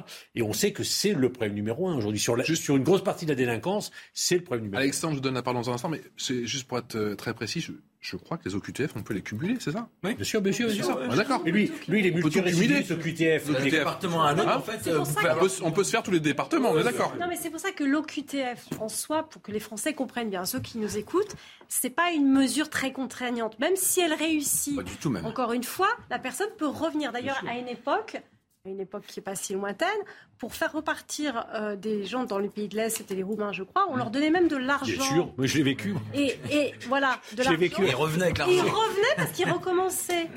Je, je vais- je l'ai vécu, je l'ai vécu à Sarcelles. Il y avait, on, expulsait un camp de Rome. Et le gars, il fermait. Donc, il avait une baraque construite. euh, il fermait sa baraque à clé. Il partait avec la valise. On lui dit, mais où tu vas? Bah, Je m'en vais, puis je vais revenir. Il dit, mais il- il- on lui donnait, c'était 200 ou 300 euros par personne. Et on l'amenait à l'aéroport, on le ramenait, et puis il était content. Alexandre Devecchio. Non, non, mais euh, Béatrice a, a- a raison. euh, Enfin, elle, a, elle a donné la bonne approche, mais je serais peut-être beaucoup plus radical parce que je crois que les, les voies de recours sont tellement nombreuses que ça devient euh, euh, quasiment euh, impossible. Vous en avez cité une, le fait qu'il ait un enfant, mais ça peut être le, le fait qu'il soit né, euh, enfin qu'il soit là en France euh, avant l'âge de 13 ans, par exemple, qu'il ait une famille. Donc il y a énormément de voies de recours et plus largement, il y a une philosophie qui, je trouve, n'est pas la bonne. C'est-à-dire que je pense que la, la question de l'immigration devrait être une question politique et pas une question judiciaire et on devrait considérer que finalement le fait d'être sur le territoire français pour un immigré est une faveur et que si l'État décide de l'expulser, eh ben il décide de l'expulser. C'est ce qui prévalait avant. Aujourd'hui, on considère que être sur le territoire c'est une liberté euh, individuelle et donc euh, euh, les juges des libertés ont, quand même tendance à trouver toutes les, bonnes raisons pour que la personne reste malgré tout. En fait, le préfet ou le ministère de l'Intérieur peut décider d'expulser et de dire que c'est un grave trouble à l'ordre public, qu'il y a une menace pour l'ordre public, mais si euh, le juge administratif, pour telle ou telle raison, en se fondant sur les catégories pro- protégées ou même en se fondant sur sa propre sensibilité, décide euh, que s'il n'y a pas de menace à l'ordre public, euh, quand bien même il y a un casier judiciaire, quand bien même il y a des condamnations, eh bien la personne restera et ça peut être porté jusqu'à la Cour de justice européenne ou au Conseil constitutionnel. C'est pour ça que même dans ce cas-là, euh, c'est pas gagné du tout. Donc, à mon avis, il faut changer. interdiction de séjour judiciaire. Faut, faut, faut changer de, faut changer de philosophie du droit et faire que cette question de l'immigration revienne aux politiques et qu'en fait, euh, euh, ce soit pas une liberté de, individuelle d'être en France. C'est- simplement une faveur que l'État accorde dans certains cas à certains individus parce qu'ils l'ont mérité ou parce qu'il y a un besoin pour euh, l'État français. Ceux qui sont en situation irrégulière doivent partir et il faut aussi construire des centres de rétention parce que si les OQTF ne servent à- à rien, c'est aussi qu'en fait on demande aux gens gentiment de partir. Vous avez déjà mais personne ne part de sa bonne volonté, donc euh, il faut placer les. Il y a, que 2000 places en centre de rétention. On n'a pas les chiffres exacts parce que par définition on peut pas savoir combien il y a de personnes en situation irrégulière, mais c'est au moins euh, 200 ou 300 000 personnes ce sont, selon les. Et, et l'OQTF, faut la notifier. Ouais. Il faut convoquer la personne, la personne au commissariat pour lui remettre Voilà, sur le QTF. On profite de la garde à vue souvent. Voilà, souvent, mais, mais si le gars n'est pas en garde à vue, il vient pas au commissariat. Il vient même pas au commissariat. Donc ça n'a pas été Mais D'ailleurs, pire, pire aujourd'hui, c'est tellement compliqué que les policiers font de moins en moins l'étranger en situation régulière parce que là, euh, c'est- compliqué pas pour que ça rende bien les choses efficaces, mais c'est compliqué pour le que justement on n'ait pas envie de le faire. Et juste, je rebondis sur une proposition d'Alexandre Devecchio. Il y a quelque chose qui est d'une certaine manière un chewing-gum sur euh, la chaussure des policiers, c'est que les centres de rétention administrative, en moyenne pour que ça fonctionne, il faut 150 à 170 policiers. Et un policier dans un centre de rétention administrative, c'est ni plus ni moins quelqu'un qui garde des étrangers en situation régulière dans un centre, en apportant la nourriture, en permettant d'exercer les droits. Et j'estime qu'il n'y a pas besoin d'avoir été formé 12 mois pour être policier pour faire ce genre de mission. Et que je préfère avoir des policiers dehors qui luttent contre les voyous sur la public plutôt qu'ils fassent en fait les gardes bâtimentaires des centres de rétention administrative. Mais ça, le Conseil constitutionnel nous le refuse. Et là, c'est pareil. Plus de bleus sur le terrain, ça passe pas uniquement par la réforme du de travail dans la police, ça passe aussi par des mesures courageuses qui permettront de remettre du bleu sur des missions qui, à mon sens, ne sont pas les missions prometteurs d'institutions policières. Pour conclure cette deuxième partie, Béatrice Brugère. Bah, ce qu'on voit surtout, c'est que les délinquants n'ont pas peur de notre système. Je crois que c'est surtout ça la conclusion. Quel que soit le Non. quel- non, non, mais quelle que soit la réforme. En même temps, on peut les comprendre. hein. Oui, et donc c'est ça le sujet. C'est-à-dire qu'il y a une baisse d'autorité. Maintenant, les policiers sont devenus des cibles. La, la réponse, on l'a entendu, elle est plurielle. Elle est à la fois politique, je suis tout à fait d'accord. Elle est juridique et elle est pragmatique. C'est-à-dire que, et ça, je termine là-dessus, il va peut-être falloir comprendre que maintenant, la meilleure réforme, c'est de défaire et pas de faire. Allez, vous restez avec nous dans un instant. On continuera bien sûr à débattre de tous ces eh, sujets. Nous serons avec euh, Robert Ménard, le maire de Béziers, dans un court instant. Vous restez avec nous. À tout de suite. C'est d'un coup, je pense qu'il faut le. Allez, 19h tout pile sur CNews. Merci encore de votre fidélité. On est avec euh, Alexandre Devecchio, lecteur en chef adjoint au Figaro, toujours avec François Pupponi, qui est ancien député, et bien de nous rejoindre. Bonsoir Jean-Christophe Couvi, secrétaire national du syndicat Unité SGP Police. On va reparler bien sûr de ces états généraux de la justice et de la sécurité intérieure. Vous avez été reçu aujourd'hui par un, un certain Éric Dupont-Moretti. Le débrief, c'est juste après eh bien, le journal. C'est avec vous, Mathieu Rio. Rebonsoir Patrice. Fini les courants d'air, place à la sobriété énergétique. Le gouvernement veut contraindre les magasins climatisés ou chauffés à fermer leurs portes sous peine d'amende. Des villes comme Lyon, Besançon et Paris ont déjà pris des arrêtés municipaux dans ce sens depuis mi-juillet. Qu'en pensent les commerçants? Réponse avec Michael Dos Santos. Voici un oubli qui pourrait coûter cher à ce magasin. Pour éviter les pertes énergétiques, le gouvernement a annoncé deux futurs décrets. Le but, contraindre les magasins climatisés ou chauffés à fermer leurs portes en été ou en hiver. Une mesure saluée par la plupart des commerçants. Si on peut euh, préserver euh, de, de l'énergie de manière assez simple, faisons-le. Nous vendons des produits frais, donc nous mettons la euh, clim. Si on ne ferme pas la porte, euh, la fraîcheur ne va pas euh, protéger nos, nos produits. Il y a un peu ce côté euh, amende, infantilisation euh, qui revient assez souvent euh, sur, euh, depuis la, en fait, la période Covid où en fait on en peut un peu plus de se faire prendre pour des gamins. Pour éviter cette surconsommation, estimée à 20%, le gouvernement souhaite dans un premier temps informer les commerçants. Par la suite, il pourrait sévir avec une amende maximum de 750 euros. Reste à savoir qui appliquera cette sanction. Ma police municipale, elle, elle se consacre à la sécurité des biens et des personnes. Elle n'est pas là pour appliquer l'ensemble des décrets gouvernementaux, euh, bien évidemment, parce que sinon, vous imaginez que je n'aurais pas assez d'effectifs. Certaines villes, comme Paris ou Lyon, ont déjà pris les devants. Dès aujourd'hui, les commerçants seront contraints de fermer leurs portes pour éviter tout gaspillage énergétique. Dans la capitale, l'amende sera 250 euros. Et certains pays d'Europe se préparent aussi à réduire leur consommation de gaz. La Russie va de nouveau couper drastiquement ses livraisons vers l'Europe de l'Ouest via le gazoduc Nord Stream. C'est ce qu'a annoncé aujourd'hui Gazprom. L'argu- L'argument invoqué, le même qu'à la mi-juillet, la nécessité de maintenance d'une turbine. Les livraisons passeront à 20% des capacités du gazoduc. Un nouveau mouvement de grève dans l'aviation européenne. Mercredi, attendez-vous à des retards et des annulations pour les vols de la compagnie allemande Lufthansa. L'un des, principaux syndicats appelle le personnel à la mobilisation pour obtenir une augmentation des salaires de 9,5%. À Carcassonne, dans l'Aude, une femme a décidé de faire justice elle-même. Maria n'arrivait pas à expulser ses locataires qui ne payaient plus le loyer depuis cinq mois. Elle a profité de leur absence pour changer les serrures et vider la maison. Aujourd'hui, elle est poursuivie pour vol avec effraction. Les explications de Yann Effelé. Excédée par ses locataires qui refusent de quitter le logement, cette propriétaire décide d'utiliser la force. Quand euh, ils sont partis en congé, je suis rentré euh, dans la maison, euh, j'ai fait changer les serrures, euh, euh, j'ai vidé la maison entièrement, entièrement. Et quand ils sont rentrés de congé, ben, euh, ils ont appelé la police, ils ont fait un constat du siège, j'ai été convoqué à la police et on est en pleine procédure. Tous les biens dans la maison, Maria les a vendus. Pour l'avocate des locataires, ce sont bien ses clients qui sont victimes dans cette affaire. C'est inacceptable ce qui a été fait et totalement, euh, c'est une justice privée qui n'a pas sa place en France. Et mes locataires, n'en déplaisent, avaient un titre. La propriétaire, elle, a fait un calcul. Elle pensait perdre plus en attendant qu'en agissant. J'ai pensé à la trêve hivernale, j'ai pensé à ce qui allait se passer derrière, à l'argent que j'allais perdre surtout. Puisque ça fait déjà euh, cinq mois que c'est moi qui comble le, crédit. Et eux ne me payent pas. Donc j'ai fait un calcul et puis je me suis dit, je vais me retrouver à, entre les frais judiciaires et tout, à plus de 20 000 euros. Et j'étais pas prête à les perdre. Un calcul qui peut coûter cher. Si le vol avec effraction est reconnu par la justice, Maria encourt jusqu'à 7 ans d'emprisonnement et 100 000 euros d'amende. C'était l'essentiel de l'information à 19h. La suite avec vous, Patrice rappelle les titres à 19h30. Merci à vous. Mathieu Rio, on en vient à présent à cette euh, violente agression du côté de Lyon dans le quartier, vous le savez, de la Guillotière. L'affaire qui a pris une tournure, somme toute, très politique face à la polémique autour de Gérald Darmanin. Des députés de gauche dénoncent une véritable euh, chasse aux étrangers. Un suspect étranger, brièvement arrêté, je vous le rappelle, puis mis hors de cause devrait être expulsé, annonce le ministre de l'Intérieur, malgré les protestations d'une bonne partie de la gauche. Écoutez, eh bien, ces explications, c'était il y a un petit peu moins d'une heure sur l'antenne en direct de CNews. Je voudrais d'ailleurs euh, revenir sur, euh, sur ce point, puisque vous me le permettez, sur une personne qui a été interpellée par les services euh, de police, qui était multirécidiviste, condamné à de très nombreuses reprises, et qui était étranger en situation irrégulière. Qu'il ait un lien ou non avec l'enquête en cours ne change rien cette personne n'est pas légalement sur le territoire national, ça veut dire qu'il n'a pas de papier. Depuis quasiment un an, nous cherchons à l'expulser, puisqu'il a eu une QTF, un arrêté de conduite à la frontière depuis plus d'un an, et il était multirécidiviste.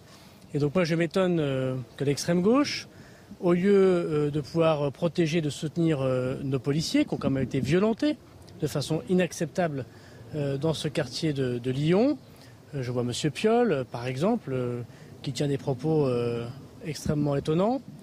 je m'étonne donc que cette extrême gauche préfère tenir du côté de ce délinquant étranger que du côté de, la police de manière générale. Bonsoir Robert Ménard, merci d'être avec nous en direct dans Punchline, maire de Béziers, bien évidemment. Vous avez entendu les, les propos de Gérald Darmanin qui a peut-être tweeté encore une fois un peu vite. Est-ce que c'est la bonne ligne de défense?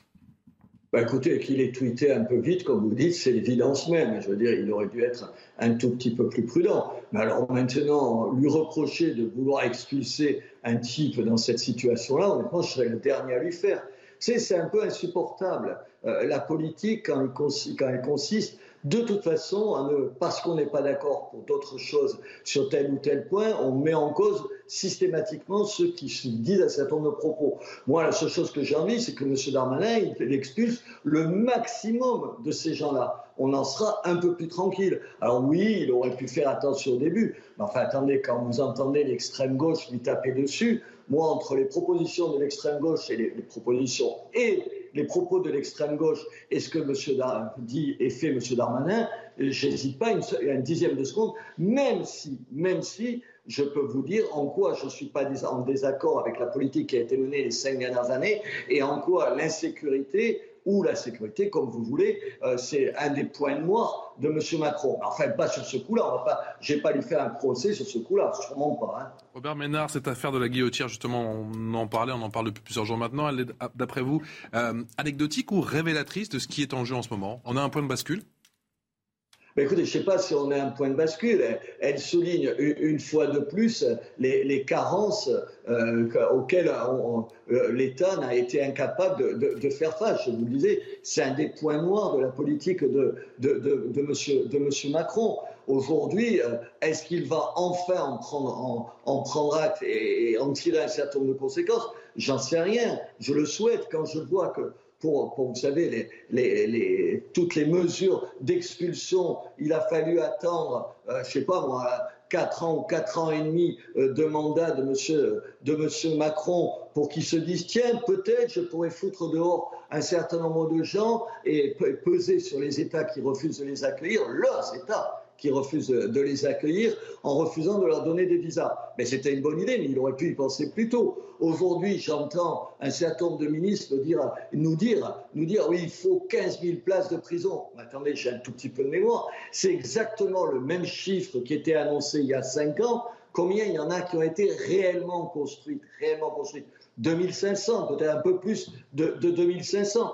Or, le, le, le BABA, ce que tout le monde sait, moi, dans ma ville, les gens me disent quoi? Ils me disent, mais ce type euh, qui les emmerde ou qui, ou qui fait un, un certain nombre d'actes euh, répréhensibles, sa place, c'est derrière les barreaux. Au moins, le temps qu'il y soit, il nous foutra la paix.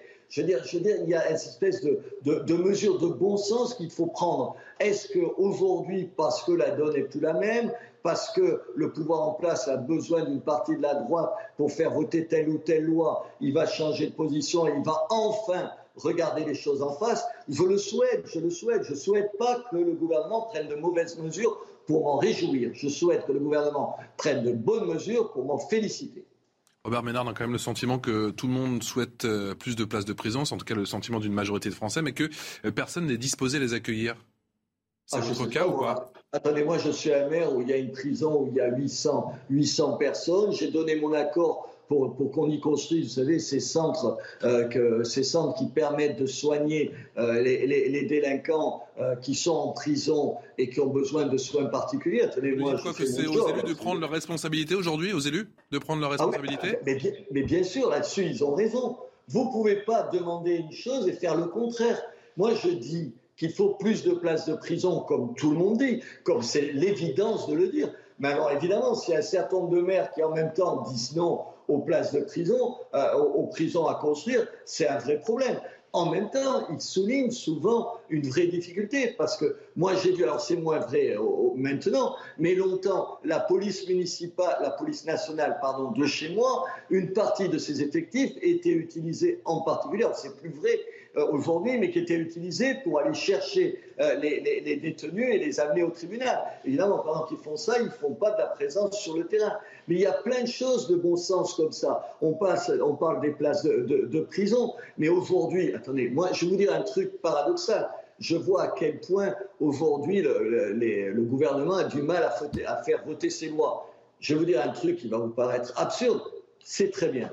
Peut-être qu'il y aura moins de lois. Et qui va se plaindre qu'il y ait moins de lois? Honnêtement, si déjà on appliquait les lois, si déjà on faisait ce qu'on devrait faire dans tout un tas de domaines, la sécurité, la lutte contre l'immigration clandestine et tout, faisons ça. Il me semble qu'il y a des mesures de bon sens. Il y a des mesures de bon sens et ce n'est pas le laxisme, ce n'est pas dénoncer le laxisme des juges qui nous fait avancer. D'abord parce que ce n'est pas vrai que tous les juges sont laxistes, mais ce qu'il nous faut faire, c'est faire que la justice soit rendue, je ne sais pas si plus fluide, ça me semble du baratin quand j'entends les ministres expliquer ça. Ce qu'il faut, c'est qu'elle soit moins lente, plus rapide. Quand vous mettez au civil des années avant d'obtenir satisfaction, et quand des gens constatent que des, des types ont été arrêtés et qu'il a fallu deux, trois ans pour qu'ils soient condamnés, c'est insupportable. La lenteur, la lenteur de la justice, c'est ce qui décrédibilise la justice. Et pour vous, là, ce qui se déroule sous vos effectivement, depuis de nombreuses semaines sur ces états généraux de la justice, c'est un coup de booster ou c'est un coup de com' avant tout? Écoutez, on verra. Que si c'est un coup de com', je m'en fous un peu, je m'en fous un peu. Si ça se traduit par un certain nombre de mesures utiles pour mes concitoyens, c'est la seule chose qui compte. Moi, de quoi me parlent euh, mes, concitoyens dans, ma ville? Et c'est vrai, vous avez sur votre plateau des gens qui sont des anciens maires que, je connais. On n'est pas du même bord politique, mais je suppose que quand ils étaient en poste dans les mairies, ils rencontraient les, mêmes, les mêmes difficultés et on leur disait les mêmes choses. Moi, de quoi on me parle? D'abord et avant tout de l'insécurité. Et pas seulement des trafiquants de drogue au plus haut niveau, non, du dealer qui te pourrit la vie en bas de chez toi euh, du squatteur que tu n'arrives pas à virer alors que tu es propriétaire du lieu, de, des gens qui nous, qui nous insupportent, qui m'insupportent et qui leur insupportent, et on a envie de se débarrasser de ça. C'est ça qui nourrit le sondage dont vous faisiez allusion tout à l'heure sur les Français qui ne font pas confiance à leur, à leur justice. C'est pas les crimes 73% plus 10 points en 5 ans. Hein. Ben oui, mais parce, parce qu'on n'a rien réglé de ça, c'est ce que je vous dis. Euh, la question la question de l'insécurité, la question du contrôle de l'immigration, la question du laisser-aller de l'école et de l'absence d'autorité dans les écoles et à la clé des mauvais résultats. Sur ces trois points, c'est un fiasco, les cinq années qui viennent de se passer. Je veux dire, aujourd'hui, si, M. Macron en prend conscience et change, encore une fois, j'applaudirais. Je ne dirais pas, tiens, il, il, a changé, euh, regardez, c'est un retournement de l'Est. Pas du tout. Je dirais, c'est une bonne chose, il a pris acte de la réalité. C'est un coup de com', Jean-Christophe Couvier, encore une fois, ces états généraux de la justice auxquels aujourd'hui, effectivement, ont été euh, invités tous les représentants de la sécurité intérieure bah Écoutez, j'en sors. Euh, on, pensait avoir des annonces, on pensait débattre un petit peu de, ce rapport. En fait, ah non, il a dit concertation. Concertation. concertation qui veut voir tous les acteurs, voilà, tous les acteurs, si vous voulez, de, de, des rédacteurs, de ceux qui mmh. ont apporté leur pierre à l'édifice du rapport. Donc nous, on est tous été un peu surpris. Après, voilà, on a réitéré ce qu'on a, ce qu'on a donné comme proposition euh, au Beauvau de la sécurité. On a eu droit à la phrase aussi euh, que nous sommes tous euh, police et justice dans la même barque républicaine, sauf que c'est nous qui ramons. Voilà. Mais c'est un peu l'histoire sans fin ou pas? Vous avez le sentiment que bah, vous revivez un peu les mêmes heures, les mêmes parce que, regardez, que vous avez vécu au Beauvau ou pas du tout? Alors le Beauvau, le Beauvau, on l'avait demandé. Euh, notre syndicat l'avait demandé, on l'a obtenu. On a quand même obtenu, euh, et on va avoir en septembre, une, une LOPMI. On espère qu'elle va être votée. Donc on a quand même quelque chose sur la table. Maintenant, il y aura peut-être la même chose pour la justice. Euh, avec effectivement, on voit bien qu'il y a quand même une envie de, de fluidifier les choses. Après, il y a aussi le, une envie, en fait, si vous voulez, le, quand vous lisez le rapport, vous vous rendez compte que la justice, elle est, elle est dans le même état que la police, c'est-à-dire délabrée depuis des années, elle est laissée à l'abandon.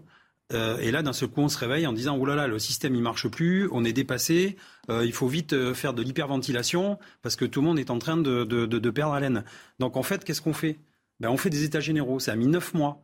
J'espère que toutes les propositions vont être mises sur le tapis, mais encore une fois, ce n'est qu'un rapport. Vous savez, des fois, les rapports, on les met pour caler des armoires. Ouais. Donc nous, on espère effectivement faire avancer notamment sur la procédure pénale, sur la simplification, euh, sur la politique pénale, enfin tout ce dont les Français attendent. Et quand on voit un sondage de 74% mmh. des Français, euh, enfin 73% qui sont déçus euh, de, de la justice, ben on se dit qu'il y a quand même un gros chantier devant. Robert Ménard j'acquiesce à tout ce qui vient d'être dit. Moi, comme maire, je ne suis pas un spécialiste, vous avez compris, donc je ne vais pas m'immiscer dans des domaines que je connais mal ou, ou, trop peu. Ce que je constate, c'est que les procédures, c'est ce que me disent les policiers que je rencontre tous les jours, quasiment tous les jours, réellement, au sens propre, tous les jours, euh, c'est que c'est des procédures toujours plus compliquées, toujours plus compliquées. Euh, euh, quand vous arrêtez quelqu'un, il est, bah, il est comment vous dire, protégé par tellement de droits et de prérogatives que l'enquête en est toujours plus difficile. Et moi, les policiers, ce qu'ils ont envie, c'est d'être plus sur le terrain, et c'est une question, plus sur le terrain et moins dans de la paperasse. Moi, c'est juste ce que j'ai envie de voir. Chez moi, il y a, je ne vais pas vous dire de bêtises, il doit y avoir 230 policiers dans le commissariat. Ce que je veux quoi? C'est je veux les voir sur le terrain. Et ils veulent être sur le terrain. Est-ce qu'on ne peut pas simplifier un certain nombre de choses pour que ce soit plus rapide, plus simple et que les policiers, on les voit. Ça rassure les gens. Moi, dès qu'il y a moins de policiers dans ma ville, les gens sont plus inquiets. Quand vous voyez de l'uniforme, du bleu, comme on dit là, euh, comme ça, quand on parle un peu, un peu vulgairement, comme tout le monde parle, c'est oui, oui, on voit des policiers nationaux, des policiers municipaux, c'est une bonne chose. Et j'ajoute, ce que j'espère aussi, c'est, je le dis comme maire, qu'on donnera plus de pouvoir à la police municipale, parce qu'aujourd'hui, les polices municipales, elles sont indispensables au bon fonctionnement de la, garantie de sécurité dans les rues et donc, et donc à l'ensemble police-justice. Il ne faut pas oublier la police municipale. Il faut moderniser la justice, la rendre surtout plus fluide. Écoutez le, sentiment de Éric Dupont-Moretti qui s'est exprimé depuis la place Vendôme il y a un petit peu plus d'une heure maintenant. Écoutez. La police et la justice sont dans la même barque républicaine. C'est quelque chose auquel nous sommes tous les deux, je crois, particulièrement attachés. Nous avons besoin, bien sûr, j'ai besoin des forces de sécurité intérieure pour porter un projet qui est un projet de simplification. Et je pense que les forces de sécurité intérieure ont besoin d'un bon fonctionnement du couple police-justice. C'est toujours le même refrain, François Pupponi. Le, temps des décisions, c'est pour quand? Ben, Il faudrait que ça vienne. Après, le problème, c'est que on parle encore de nouvelles lois. La, vraie difficulté, c'est qu'on a du mal à appliquer celles qui existent. Donc on peut en rajouter à chaque fois. Parce que ce que demandent les policiers, c'est de la simplification. Ils ont raison. Ce que demandent les magistrats, c'est effectivement euh, qu'on puisse euh, décider plus rapidement. Mais une fois qu'on a simplifié les lois et que les magistrats euh, font leur travail, il faut les exécuter, les peines. Et après, on s'aperçoit qu'on n'arrive pas à les exécuter. On parlait tout à l'heure des, OQTF, mais c'est vrai pour les condamnations euh, diverses ou variées. Diverses et variées. Donc, on, voit bien que c'est le système qui ne fonctionne pas. Moi, je suis pas sûr qu'il faille encore légiférer. Bon, on va bien la ministre qui en sortira, mais je suis pas sûr qu'il faille encore légiférer. Mais mettons déjà en œuvre, ce qui est insupportable pour les Français, c'est de voir qu'un certain nombre de décisions de justice ne soient pas appliquées. Ça, c'est, enfin, voilà, c'est- les gens ne le comprennent plus. Alors, on peut faire tous les états généraux que l'on veut. On peut, on a mis beaucoup de moyens pour la police, beaucoup de moyens pour la justice. Mais la question, c'est comment on fait en sorte que ce que l'on décide soit au moins efficace. Tant qu'on n'aura pas réglé ça, on pourra euh, réfléchir, analyser. Euh, il y aura une défiance du citoyen vis-à-vis de l'institution. Christophe Couvier, euh, Béatrice Brugère, la magistrate, nous disait il y a allez, un petit peu moins d'une heure qu'il fallait une refondation globale, totale. Elle parlait du, du ministère de la, du- de la Justice et de son, ineffic- de son inefficacité. Vous avez le même sentiment pour, euh, pour l'intérieur ou pas du tout? Je pense qu'elle est bien placée pour, euh, pour, pour le savoir. Elle est mieux que le rapport Sauvé. Donc, euh, Oui, voilà, qui est, qui est- qui est quand même assez, euh, assez complet. Après, effectivement, il ressort trois choses dans le rapport. hein. D'ailleurs, les, magistrats euh, le, notent bien. C'est d'abord réparation envers les victimes, parce qu'il y a toujours la victime, et souvent la victime est oubliée un petit peu dans, dans, dans, le- dans alors pas dans le domaine ju- judiciaire, parce que les, magistrats ont, le, souci de la victime. Mais veux dire, c'est dans la normalisation et, et, et dans la forme. Voilà. Donc la victime est souvent oubliée.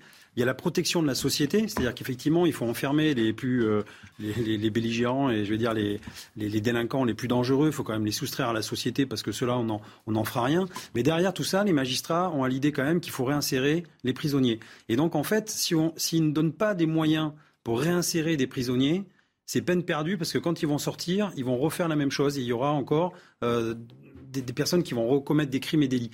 Donc c'est cette idée-là de dire voilà, ok, il nous faut quand même une sortie de secours pour, euh, pour vraiment réinsérer, mais pour ça il faut des moyens. Voilà. Et les moyens de probation, euh, bah, pour l'instant, c'est c'est peanuts. Robert Ménard. me répéter, euh, aujourd'hui, il faut d'abord incarcérer les gens qui doivent l'être. Or, demander aux magistrats, demander aux magistrats ce qu'ils sont obligés de faire parce qu'ils savent qu'il n'y a pas de, pa- de place de prison. Tout le reste, c'est du baratin.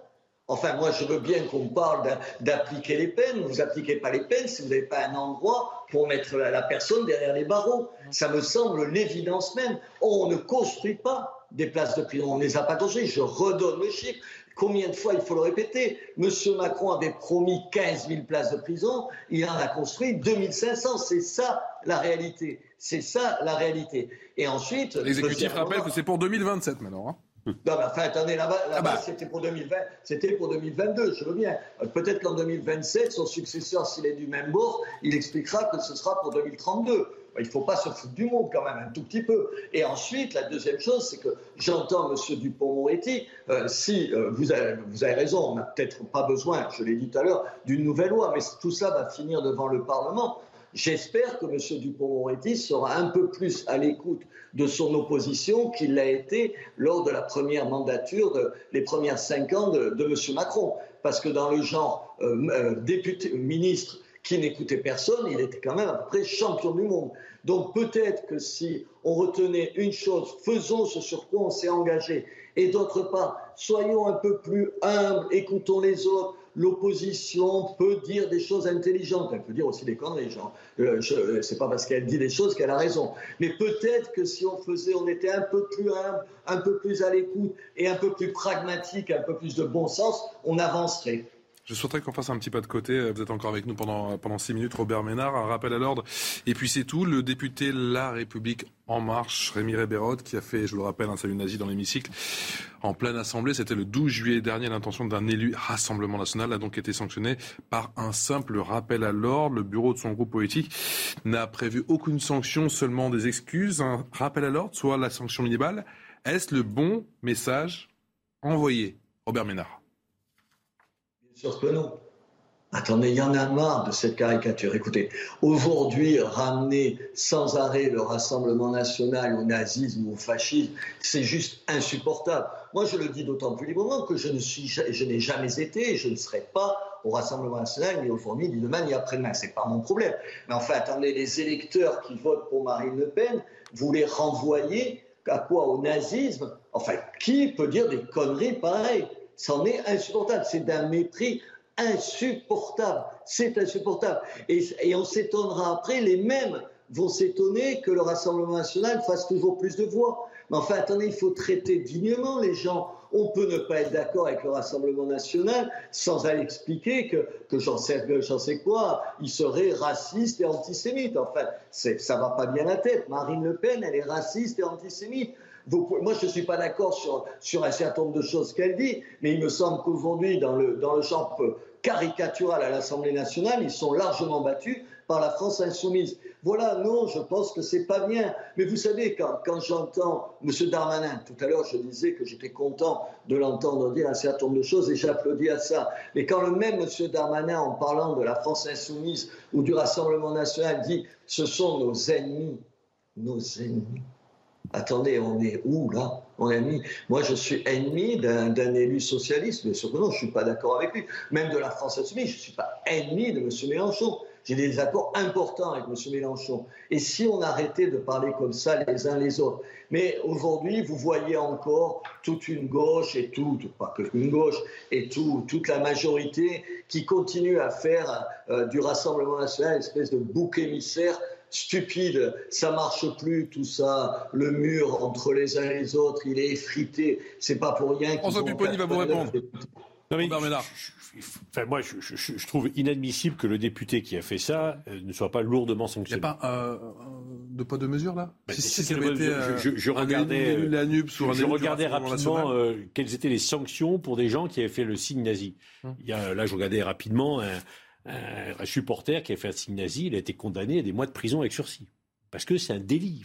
On ne peut pas. Et quand un député le fait dans l'hémicycle, dans l'hémicycle. jamais vu. Hein là où se passe, là où le peuple français est représenté, la sanction doit être lourde. Moi, j'ai connu des députés qui interpellaient parfois le gouvernement avec, avec véhémence, qui étaient sanctionnés. On leur parlait une partie de leur indemnité. Enfin, on allait loin. Là, je trouve que c'est vraiment un, un, simple rappel à l'ordre. Un, un, rappel à l'ordre. Un, de, de, de, la présidente de l'Assemblée, ce qui n'est pas admissible. Et deuxièmement, le groupe qui dit ah, c'est pas grave, c'est extrêmement pas grave. De sanctions, seulement des excuses de la part du. Non, mais c'est pas suffisant.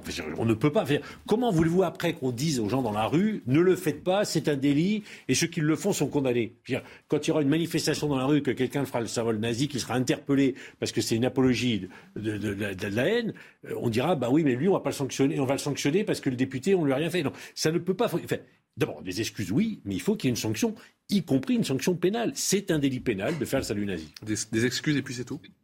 Je pense que son groupe aurait dû le sanctionner. Je pense que Marine Le Pen, dans ce cas-là, euh, l'aurait expulsé euh, tout simplement du groupe du, Rassemblement national. On a vu qu'il y avait encore des éléments au, Rassemblement national qui étaient pris euh, avec des photos, des, euh, en faisant des gestes comme ça. À chaque fois, ils ont été exclus euh, du parti. Donc, euh, je pense que la République en marche est extrêmement légère avec ça, même si, bien entendu, il a fait le signe pour en fait insulter le Rassemblement national, pas parce que euh, il adhère à l'idéologie euh, d'Adolf Hitler, mais on voit qu'il y a deux poids deux mesures et effectivement depuis plusieurs jours, on dit par exemple la France insoumise se comporte mal à l'Assemblée nationale, ce qui est vrai, mais il faut s'interroger aussi sur En Marche, c'est pas la première fois.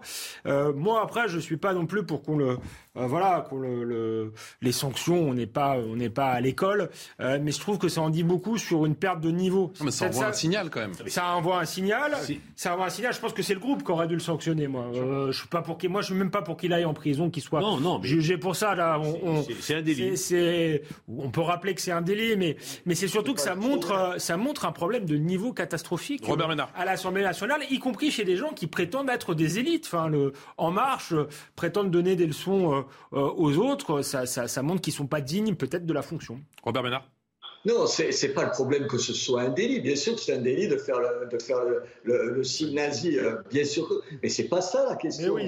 la, la, question de fond, c'est comment tu peux traiter de nazis des gens d'un groupe comme le Rassemblement national. C'est juste dégueulasse. Enfin, enfin attendez, on, ne va pas s'abriter. Je veux dire, c'est juste dégueulasse, inadmissible, inqualifiable et que son propre groupe le sanctionne pas, ça veut dire quoi? Ça veut dire que dans leur tête, ils pensent qu'au fond, il exagère un peu, mais c'est un peu ça. Comment on peut faire? Comment on peut appeler à, faire une, une, démocratie apaisée quand on dit des choses comme ça? Et vous avez raison de rappeler que si c'était un élu du Rassemblement national qui avait fait ça, Marine Le Pen l'aurait viré l'aurait viré. C'est ça la réalité.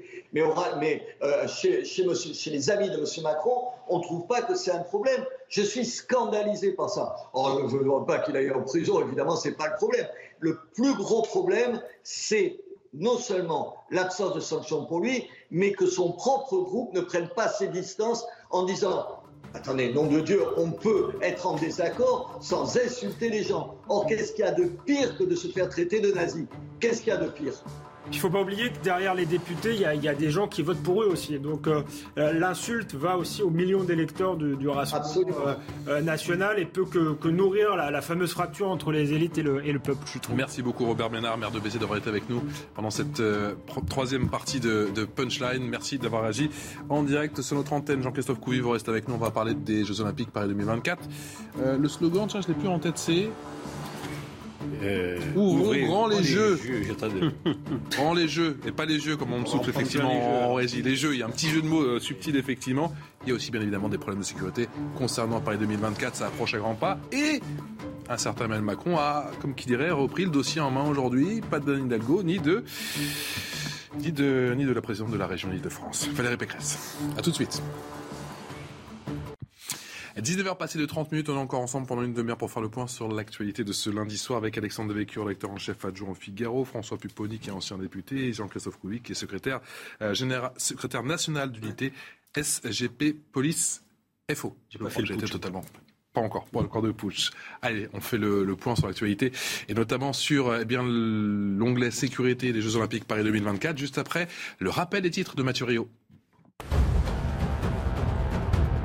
Le projet de loi sanitaire adopté en deuxième lecture par l'Assemblée nationale, le texte, remanié avec les sénateurs, entérine la fin des mesures d'exception face au Covid, telles le confinement, le couvre-feu et le pass sanitaire.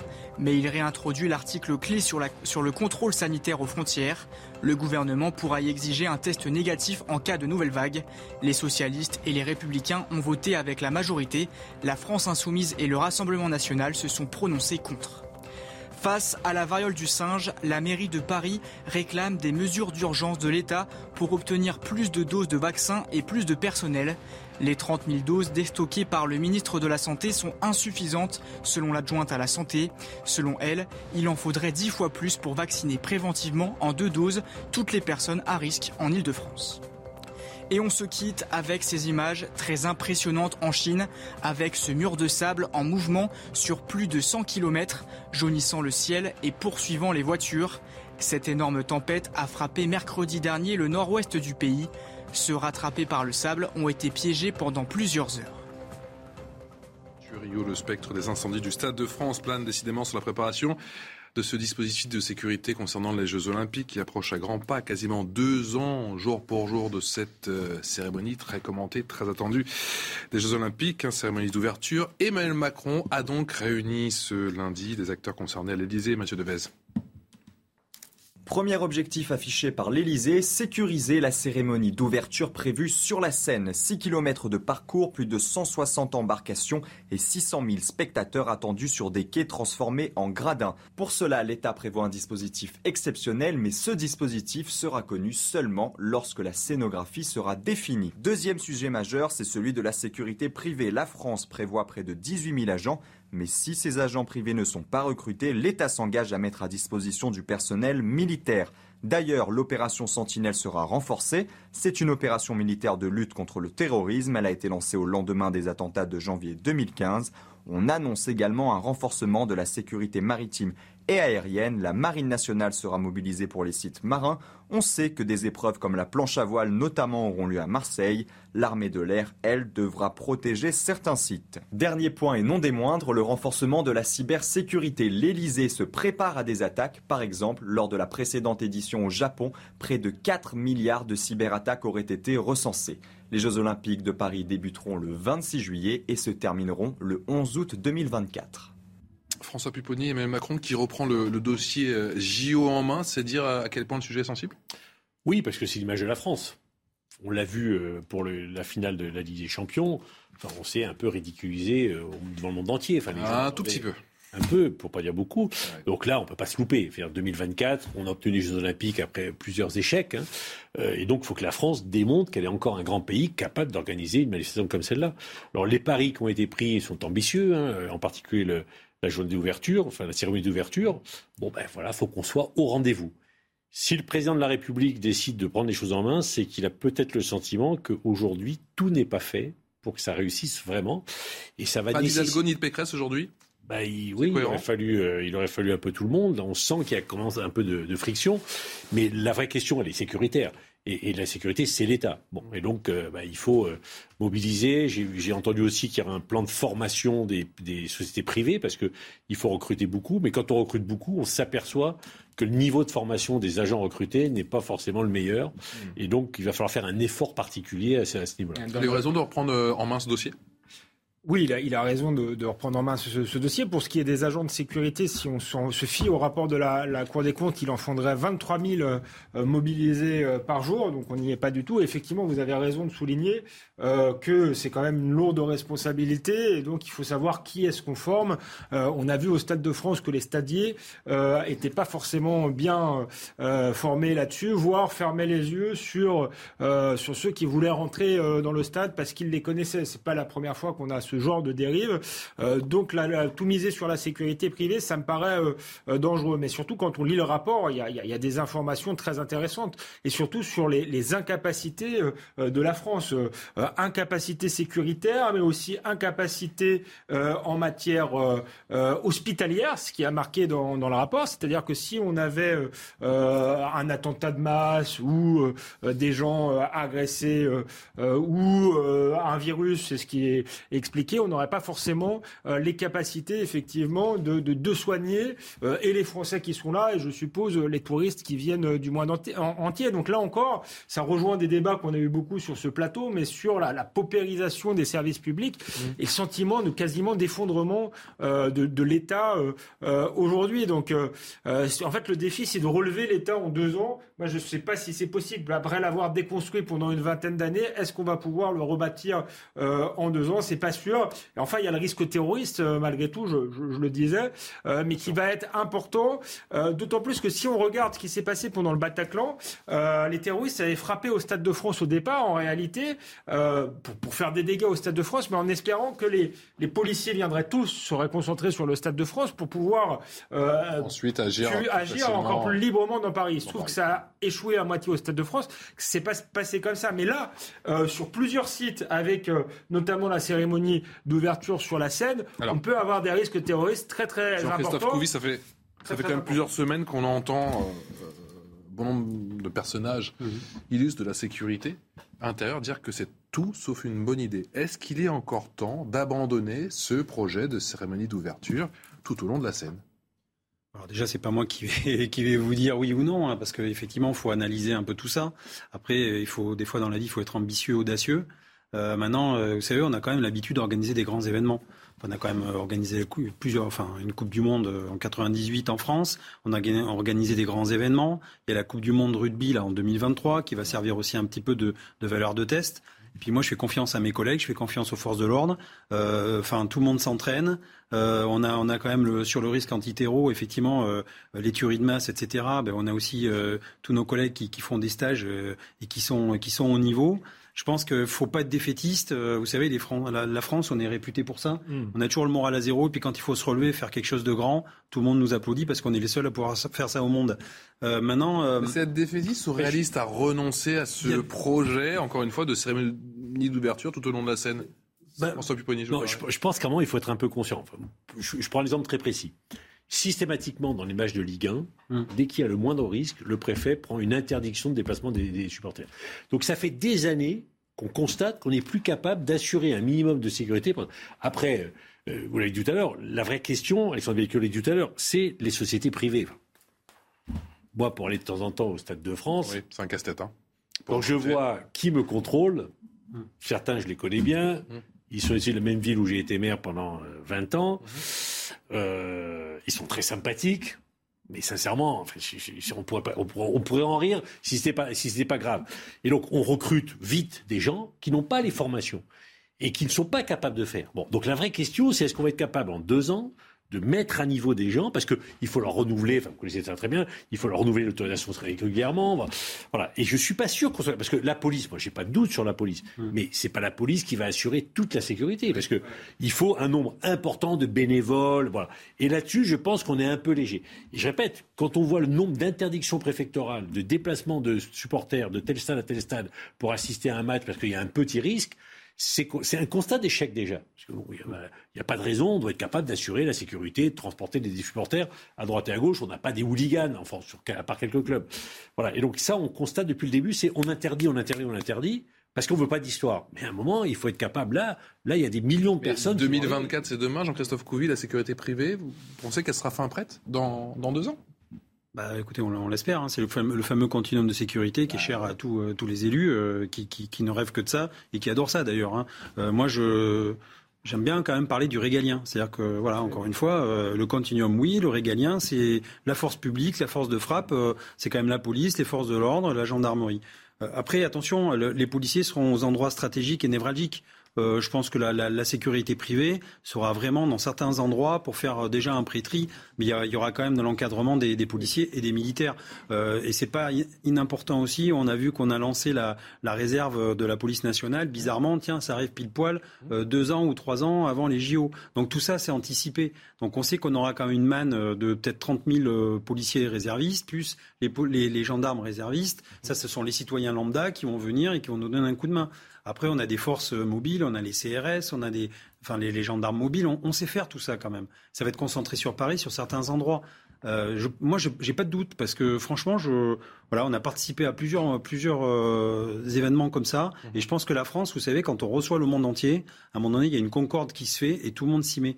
Et, euh, et, vous verrez, euh, il y aura peut-être des petits incidents, mais et puis ça va pas drainer des supporters comme des supporters de football. le Stade de France, les mêmes enjeux, attention. Le Stade de France, il y aura peut-être moins d'anglais d'ailleurs. Ça peut être un, ça peut être un, mal pour un bien, le Stade de France? c'est un avertissement en tous les cas, et moi j'espère qu'on sera capable de se dépasser, de se transcender, et si on arrive à faire une magnifique euh, cérémonie sur la scène, ce sera euh, un moyen de faire rayonner la France.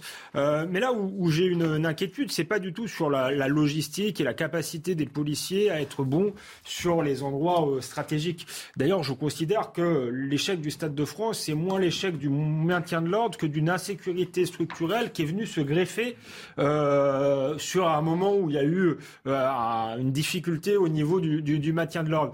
Euh, donc moi, ce qui m'inquiète, c'est justement cette insécurité structurelle, c'est-à-dire qu'on voit Paris est quand même de moins en moins sûr. On a des lieux comme le Trocadéro qui sont quand même le symbole de la France, où aujourd'hui il y a des agressions quotidiennes. Et ce qu'on a vu au Stade de France, c'est finalement la délinquance qui profite de l'événement pour, très nouveau, pour agresser les gens. Et c'est assez nouveau. Et donc, euh, que ça se passe bien durant la cérémonie, à la limite, c'est tout à fait possible. Mais ensuite, les gens vont, vont rentrer chez eux. Est-ce qu'ils vont pas se faire euh, agresser Et quand toutes les forces de sécurité seront concentrées euh, sur l'événement, sur la cérémonie d'ouverture, mais ensuite sur les, les, différentes épreuves et les différents grands moments, ils seront pas ailleurs. Et, est-ce que là, on va pas avoir une flambée d'insécurité? C'est vraiment une question qu'il faut se poser. Donc moi, en fait, je souhaite que ce, ce, défi à relever soit un défi justement pour rebâtir le régalien. Vous avez raison d'insister euh, là-dessus euh, et, et qu'on en prenne conscience dès maintenant. Mais ça va être, à mon avis, un, un très lourd, euh, très lourd chantier puisque le, la délinquance est aussi de plus en, de plus en plus lourde. On parle beaucoup du Stade de France, euh, mais c'est pas le seul événement. Moi, j'ai le souvenir justement euh, la première fois que le PSG fête son titre euh, à Paris, on crée, on crée un événement. D'ailleurs, je crois que ça s'est plus refait depuis. Euh, au Trocadéro, Trocadéro si je déjà, et c'est une catastrophe. Alors, on a, on accuse les, les hooligans à l'époque. Hein, ça, ça fait penser un peu. Ils sont pas anglais euh, mmh. là, mais ce serait les les, les Boulogne Boys, etc. Alors que il y a déjà le problème de la banlieue qui se greffe là-dessus, et on voit notamment le monde entier voit ce quart de touristes euh, chinois se faire dépouiller euh, en plein en, plein Paris. Donc euh, voilà, c'est ça qu'il va falloir prendre en compte, je crois. Et donc on n'aura pas trop de deux ans pour pour relever le défi. Allez, la sécurité qui est effectivement toujours en, première ligne, a commencé dans les villes écologistes où les bien les chiffres sont en hausse. On pense à Bordeaux, on pense à Lyon ou encore du côté de, de Grenoble. On fait le point. À Grenoble ce jeudi, une commerçante dit avoir été agressée et avoir vu son magasin pillé par une bande d'individus. Des agressions devenues trop fréquentes selon l'opposition qui dénonce l'inaction du maire écologiste. Grenoble est devenue la première ville de France pour les agressions violentes et les vols à la tire pour 1000 habitants. Quand Éric Piolle est arrivé en 2014, il a dit plus de caméras. Il a refusé bien sûr l'armement de la police municipale. Donc on a une évolution de la ville qui est euh, extrêmement difficile. Mercredi soir à Lyon, ce sont trois policiers en civil qui ont été violemment agressés par une cinquantaine d'individus. Là encore, on dénonce le laxisme des écologistes au pouvoir dans la ville. Elle a basculé euh, dans la délinquance et l'ultraviolence à partir euh, du moment où le maire de Lyon n'a plus considéré que les problèmes de sécurité étaient des problèmes euh, fondamentaux. Aujourd'hui, quand on se bat à la Kalachnikov, on s'aperçoit qu'on a franchi bien des étapes, hélas. Le maire de Lyon a réagi dans un tweet et affirme que la ville agit pour le maintien de la sécurité publique. La ville de Lyon se mobilise pour faire avancer l'enquête. Nous continuerons d'agir pour assurer la tranquillité publique dans notre ville. Cet élu écologiste de région parisienne affirme que le problème ne vient pas de la municipalité. Dans toutes les villes, quelle que soit la couleur politique, il y a des problèmes d'insécurité qu'il faut affronter. Mais je rappelle quand même que c'est l'État qui est d'abord le premier garant de la tranquillité et de la sécurité publique. Les collectivités locales accompagnent. Elles accompagnent euh, en créant des polices municipales. C'est le cas dans euh, la plupart des villes dirigées par les écologistes. 2 millions de Français vivent dans une ville dont le maire est écologiste. Jean-Christophe Couvier, alors bien évidemment l'insécurité n'est pas née avec euh, l'avènement de, de, certains maires écologistes, mais est-ce qu'il y a comme une certaine accélération? Écoutez, l'insécurité, ça fait plus de 30 ans qu'on la voit arriver. Euh, D'ailleurs, on dit toujours le sentiment d'insécurité.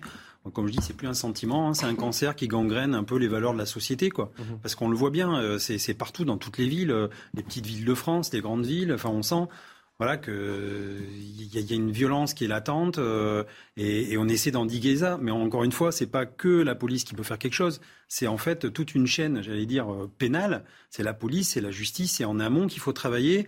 Euh, effectivement, quand on voit euh, quartier de la Guillotière où euh, ça devient vraiment de l'insécurité au quotidien, où on a des personnes qui n'ont rien à faire, rien à faire sur le territoire français. Il faut se le dire, c'est pas être facho, c'est pas être réac, etc. C'est juste dire qu'il y a une loi républicaine qui existe, il faut peut-être l'appliquer. Et là, c'est pas un maire qui peut l'appliquer. Mmh. Là, c'est l'État. Quand on a des personnes qui ont des OQTF, vous en avez parlé tout à l'heure, bah, je suis désolé, on les invite à, à, à partir. S'ils ne partent pas, bah, il faut peut-être les aider. Voilà, c'est comme ça. Euh, les aider à partir, hein, bien sûr. Maintenant, c'est encore une fois le régalien. Et ça, je suis d'accord. C'est-à-dire tout citoyen, déclaration des droits de l'homme et des citoyens, tous les citoyens ont droit à la, à la même, euh, j'allais dire, euh, le, le, la même défense et la, le même respect et la même sécurité. Point. On est en France, comme ça. Il ne faut pas tout rejeter non plus sur les maires. Éric Piolle, Grégory Doucet, euh, Pierre Urmic, effectivement, tous ces euh, maires qui sont à, à, la tête, tous ces maires écologistes qui sont à la tête de villes d'envergure. Est-ce qu'il y a une certaine responsabilité de ces maires, justement, dans l'approche à la sécurité? On, on, a mis euh, presque 20 ans, c'était avant les années 80, pour dire la sécurité dans ces quartiers-là, dans ces villes, c'est un, un travail commun entre l'État et les collectivités locales. Et on a créé beaucoup de dispositifs et, et, les commissaires ont appris à parler aux maires, les maires aux commissaires, et donc ça se passait bien. Et là, il y a une nouvelle génération d'élus qui arrive en disant nous, c'est pas notre sujet. L'adjoint de, de, de, Colombe le disait, c'est la responsabilité de l'État. Mmh. Nous, nous sommes des élus locaux, c'est pas de notre responsabilité, donc on n'a pas à s'en occuper. Donc c'est l'État qui doit faire son travail. Et donc ils disent, nous, voilà, plus de caméras, la police municipale, on veut pas l'armée. Ils n'ont pas compris la gravité de la situation. Alors là, ils sont rattrapés. On voit bien. Bah, après, les délinquants, euh, ils savent très bien que si euh, ça se passe mal dans une ville, parce que là, le commissaire s'entend pas avec le maire, ils peuvent y aller. Il y a un deuxième sujet, moi, qui me préoccupe, que je dénonce depuis longtemps. Dans toutes ces villes et dans beaucoup de villes de gauche, régulièrement on organise ou on laisse organiser des manifestations et souvent avec des moyens mis en œuvre par la municipalité sur la police est raciste, la police est négrophobe, on a tué notre frère. Et donc voilà, on, fait passer le message que ben oui, les policiers, faut pas les respecter parce qu'ils ne nous respectent pas. Et ce travail-là et ce message-là qui est véhiculé par les indigénistes et d'autres, aidé par les municipalités, ça, ça, ça pourrit l'ambiance d'une ville si le maire et le commissaire ne travaillent pas main dans la main, 24 heures sur 24, pour assurer la sécurité dans la ville, ça ne peut pas fonctionner. C'est un couple indispensable. Et comme dans ces villes, le maire ne veut pas s'en occuper, ben, on arrive au résultat que nous connaissons aujourd'hui. Il y a un souci avec les maires écolos sur le plan de la sécurité? D'abord, il y a un souci, je rejoins ce qui a été dit, euh, structurel en France sur le, le plan de la, la, sécurité. Je prends euh, Lyon, Euh, Gérard Collomb euh, a été maire pendant 20 ans, il a été ministre de l'Intérieur, donc il a forcément une part de responsabilité dans ce qui se passe. Du reste, je crois que les premières émeutes euh, en banlieue étaient arrivées aux Minguettes dans les années 80, donc c'est pas nouveau. Ce qui est plus nouveau, c'est que ça, touche y compris le, cœur des centres-villes. une fois que j'ai dit ça et que j'ai mis en cause la responsabilité de l'État qui est réelle, je pense que tout de même, effectivement, ces maires écologistes ont une part de responsabilité. Ils arrivent à un moment qui est où, où l'insécurité est, en point d'orgue d'une certaine manière, et avec euh, un logiciel politique qui n'est pas du tout adapté, qui n'est pas du tout pragmatique. Et je rejoins ce qu'a dit euh, François Pupponi, qui est même assez idéologique. On a vu d'ailleurs que les écolos, pour une partie, n'ont pas eu de mal à, s'allier avec Jean-Luc Mélenchon. Donc le, le discours anti-police, non seulement ils acceptent certaines manifestations, mais en réalité, ils le partagent. Pourquoi Éric Piolle refuse une police municipale dans sa ville si ce n'est qu'il considère que finalement, l'autorité euh, n'est pas légitime. Pourquoi il refuse des caméras de, sécurité? C'est vraiment un choix euh, euh, idéologique et qui entre en contradiction avec les difficultés de plus en plus grandes qu'ont ces, ces, grandes villes et qu'elles vont avoir euh, dans le futur. Et enfin, il y a un autre élément, à mon avis, euh, qui concerne les municipalités écolo, c'est qu'elles euh, sont friandes de la piétonisation des centres-villes, ce qui peut être vu comme une bonne chose, qui est sympathique, mais ça attire aussi un public qui était cantonné euh, sur la dalle euh, en, la lumière. banlieue, euh, qu'on ne voyait pas ou qu'on ne voulait pas voir, et qui maintenant prend possession de l'espace de, des centres-villes. Soit au lieu de squatter les, cages d'escalier entre guillemets, ils squattent certaines rues, certaines places. Hein, c'est ce qu'on a vu notamment à Angers. Rajouter à ça l'ubérisation, les, les, les, les livreurs des livres. Alors beaucoup travaillent de manière extrêmement dure. Il ne s'agit pas de, de leur jeter la pierre, mais enfin quand on se euh, quand on discute avec les habitants de ces quartiers-là, euh, les, cambriolages ont augmenté. Souvent, euh, ça, participe aussi du, climat d'insécurité. Donc il y, a, tout ça qui, fait qu'effectivement, les maires écologistes ont une lourde responsabilité. Après, c'est aussi la responsabilité des électeurs qui votent pour eux. Éric Piolle a été réélu tout de même. J'ai du mal à, me l'expliquer, mais il y a, une, partie des électeurs toujours pas remis, je sens. Qui préfèrent, non, mais qui visiblement dans les centres-villes ceux qu'on appelle les bobos pour l'instant, euh, préfèrent leur idéologie à leur sécurité. Alors peut-être que ça va s'aggraver euh, encore et qu'ils vont finir par ouvrir les yeux. La, euh, Paris, par exemple. J'allais dire, j'ai l'impression que vous me parlez de Paris. Oui, vous êtes Paris, c'est pas. Les écologies ont quand même une lourde part et on voit, on constate à l'œil nu là la dégradation de, de, de, Paris. Allez, un dernier mot. Je parle de carburant après écoutant Michel-Édouard Leclerc qui a annoncé une opération de jeudi à samedi. Le groupe Leclerc explique que, que cette opération aura lieu dans les 696 stations-service de son réseau. Écoutez. J'étais avec vos collègues sur le Tour de France. J'étais au moins sur six étapes. Je dans la rue, partout, Leclerc, Leclerc baisse le carburant, aide-nous, etc. Et d'ailleurs, j'ai entendu le, message parce que dès ce week-end, euh, ce sera peut-être la dernière opération qu'on aura le droit de faire. Je, je tease un peu, mais euh, nous allons faire une opération euh, à prix coûtant. Euh, sur euh, tout le temps du week-end, euh, le gros chassé-croisé du week-end prochain. On sera à prix coûtant dans tous les centres Leclerc de, du, dès le jeudi soir. François Pupponi, coup de pouce ou coup de pub? Les deux. Enfin, Total en a décidé un aussi, donc on attend que les autres opérateurs le fassent. Là. Michel Leclerc le fait, c'est intelligent. Il le fait à un moment d'un grand départ en vacances. Euh, on voit bien qu'aujourd'hui, euh, les Français ne peuvent plus hein, faire le plein pour un certain nombre d'entre eux. Et donc, ben, il faut que l'État va faire un effort conséquent, puisque un effort de 30 euros, de 30 centimes, par litre a été décidé. Euh, Total a décidé de faire un effort aussi, donc ça fait presque 50 centimes par litre. Mmh. Et puis voilà, tout le monde va devoir le faire. De toute façon, il n'y a pas d'autre solution, parce que les gens vont se précipiter dans les stations où l'essence sera le moins cher. Ça fait des sacrés queues à la, à la clé, coup de pouce ou coup de pub Moi, coup de pouce. Euh, coup de pub, euh, pardon. J'avoue que j'ai du mal avec euh, Michel-Édouard Leclerc qui se fait passer pour un, grand philosophe euh, qui, qui parle des profiteurs de crise alors que lui-même euh, a étranglé un certain nombre de producteurs, que on ne connaît pas ses marges sur tout un tas de produits. Euh, donc, euh, donc non, je pense qu'il faut se, méfier de, cet homme qui est un grand publicitaire, qui a fait beaucoup de profits en, étranglant beaucoup de, petits producteurs et en participant à, la paupérisation des, centres-villes, notamment avec ses, magasins. Alexandre Becqueux, Jean-Christophe Couvi, un grand merci à vous et merci également à François Pupponi d'avoir été avec nous. On se retrouve demain à 17h, de 17h à 20h en direct pour faire le point sur l'actualité. Tout de suite, c'est l'heure des pros 2 avec Elliot Deval qui va revenir sur ce euh, salut nazi qui finalement n'a pas été véritablement sanctionné. Un simple rappel à l'ordre et des excuses demandées. Bonne soirée.